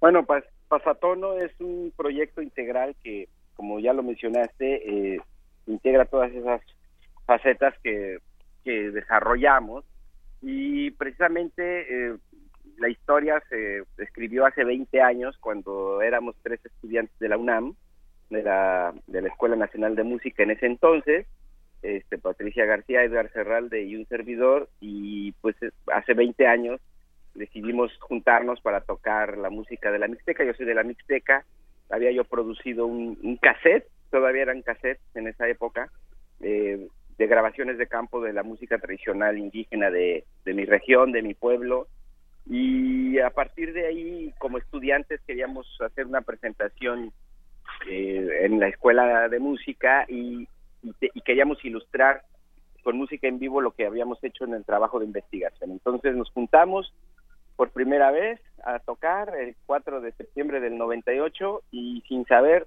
que eso se iba a generar un proyecto de vida que hoy cumple 20 años. Pues sí, uno, uno no sabe en lo que, en lo que se embarca en, sus años de juventud, nunca sabe que van a ser 20 años y bueno, me imagino que esto ha implicado recorrer el país, ha implicado buscar eh, de, de, distintas maneras la música y los, y los ritmos de este país y los instrumentos, por supuesto. Sí, bueno, pero antes del país fue recorrer la Mixteca, ¿no? Que es una, una amplia región muy, muy rica, llena de, de, cultura, de contrastes, de historias, de música, y que por lo accidentado de la geografía de nuestra región, pues es una, es una región que, que, que se produce como muy, muy grande y, y, luego de difícil acceso, con muchas variables, muchas variantes en torno a su cultura. Y bueno, pues sí, después fue el país y, y y, parte de, Estados Unidos, sobre todo donde se concentra la, población migrante de mixtecos, que con quienes, con quienes nos hemos reconocido durante muchos años y que hemos sido parte pues de ese proceso de, de irnos eh, reconstruyendo como una nueva identidad del siglo XXI, de una nueva identidad de los mixtecoamericanos, una nueva identidad de los de los mixtecos que, que nos nos alzamos la voz para decir que nuestra cultura vale mucho, con 3.000 años de historia, con muchos eh, aspectos profundos de nuestra cultura, de la cerámica, de la palabra, de la historia, de la música. ¿Cómo, ¿Cómo se hace para después de los viajes, del reconocimiento, eh, de la gran carrera artística que tienen, eh, cómo se hace para preservar las múltiples tradiciones que existen dentro de la tradición de la música mixteca, Rubén? Bueno, pues nosotros después de estos 20 años hemos descubierto que queremos eh, realizar una continuidad de la música, de nuestra música, de los de las ocasiones musicales donde se donde la donde nuestras expresiones eh, musicales están vivas, hay que fomentarlas en, en sus lugares vivos, es decir, en la fiesta, en la fiesta como uno de los elementos más importantes de nuestra cultura, de nuestra identidad, y ahí es donde debe estar principalmente la, la música eh, articulándose con la sociedad, ¿no? Y por otro lado, y muy importante, que es algo que lo más nuevo, digamos, que hemos hecho como, como el proyecto de Pasatono es la, la parte educativa. ¿no? La, formación de una escoleta de música tradicional y de una orquesta de música tradicional en mi comunidad, en Tezoatlán de Segura y Luna, Oaxaca, y también la eh, eh, promoción de programas educativos alternativos que llevamos a cabo en el Centro de las Artes de San Agustín Etla en Oaxaca con el apoyo del maestro Francisco Toledo. Entonces, pues la, la, esos dos puntos son importantísimos el que la música esté viva en su, en su nido, en su lugar, en sus momentos importantes comunitarios y la, y la promoción de la educación o la formación musical entre los jóvenes y niños de los pueblos. Pues eh, queda queda hecha la invitación para acercarse al trabajo de la Orquesta Pasatono. ¿Dónde podemos saber más de lo que hacen, de dónde se presentan? Eh, sus, sus grabaciones, sus videos? podemos, ¿Cómo podemos saber más de ustedes? Bueno, pues tenemos eh, unas una página de internet, ¿no? que es www.pasatono.com. Y hoy, en estos días, con mayor dinamismo y movilidad, las redes sociales, sobre todo el Facebook, Pasatono. Pero yo creo que eh, sería maravilloso invitarlos a que lo escuchen, al público de la Ciudad de México, que lo escuche en vivo, ya que eh, nosotros eventualmente vamos a la Ciudad de México no no seguido y esta es una, una de estas oportunidades que nos podemos encontrar ya que celebraremos nuestros 20 años nuestro 20 aniversario en, en el Teatro de la Ciudad de Esperanza Iris eh, pasado mañana este domingo 30 de septiembre a las a las 6 de la tarde en el Teatro de la Ciudad. Entonces y todavía hay boletos Rubén todavía hay boletos pueden pueden eh, ir a la taquilla en la taquilla les hacen descuento a los profesores, a los estudiantes, al INAPAM también, y, pues que, que, podamos tener la oportunidad de encontrarnos y vivir en vivo lo que hacemos, nuestras historias y sobre todo nuestra música para los que lo pueden escuchar en vivo y puedan ir al Teatro de la Ciudad, eh, bienvenidos, va a ser una experiencia deliciosa sin duda. Y para los que no lo pueden escuchar al aire el día de hoy, porque a continuación vamos a escuchar de Orquesta Pasatono, El Barco. Rubén Luengas, muchísimas gracias, te mandamos un gran abrazo a ti y a todos los amigos de Orquesta Pasatono. Muchas gracias a ustedes y a todo el público que nos oye y ojalá nos podamos encontrar en esta fiesta de música, de historias de sonidos el domingo 30 ahí en el Teatro de la Ciudad. Allá nos vemos. Domingo 30, 6 de la tarde, el, la Orquesta Pasatono en el Teatro de la Ciudad Esperanza Iris. Muchísimas gracias Rubén Luengas por conversar con nosotros y por acercarnos a la música mixteca. Vamos a escuchar El Barco.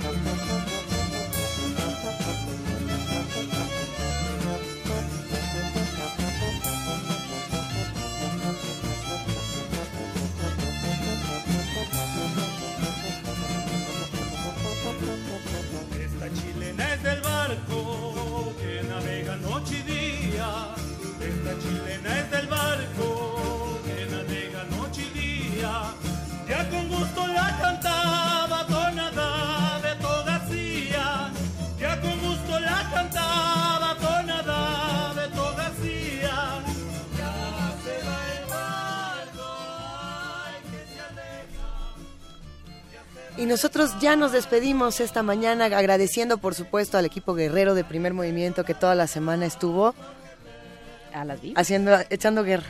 Echando guerra muchísimas gracias a José Cefami que aceptó de muy buena gana y así en, frío entrar a nuestro radioteatro. Muchísimas gracias desde luego a todos ustedes que hicieron posible este espacio. Le mandamos un gran abrazo a Miguel Ángel Quemain, le deseamos mucho éxito el día de hoy. Que le vaya muy bien. Que le vaya muy bien. Nosotros nos escuchamos completitos el próximo lunes, primero de octubre a las 7 de la mañana. Recuerden que el 2 de octubre tendremos una transmisión especial en todo Radio UNAM y y adiós. y hasta la próxima. Hasta la próxima, acérquense. Gracias, Juana Inés de esa. Muchísimas gracias, Luisa Iglesias.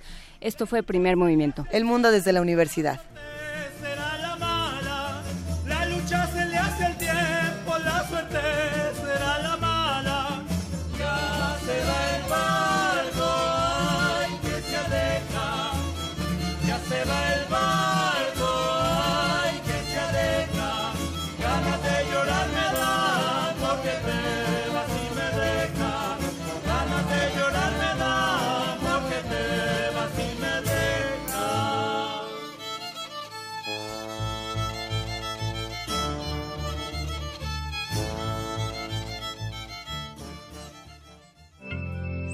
Radio UNAM presentó Primer Movimiento. El mundo desde la universidad.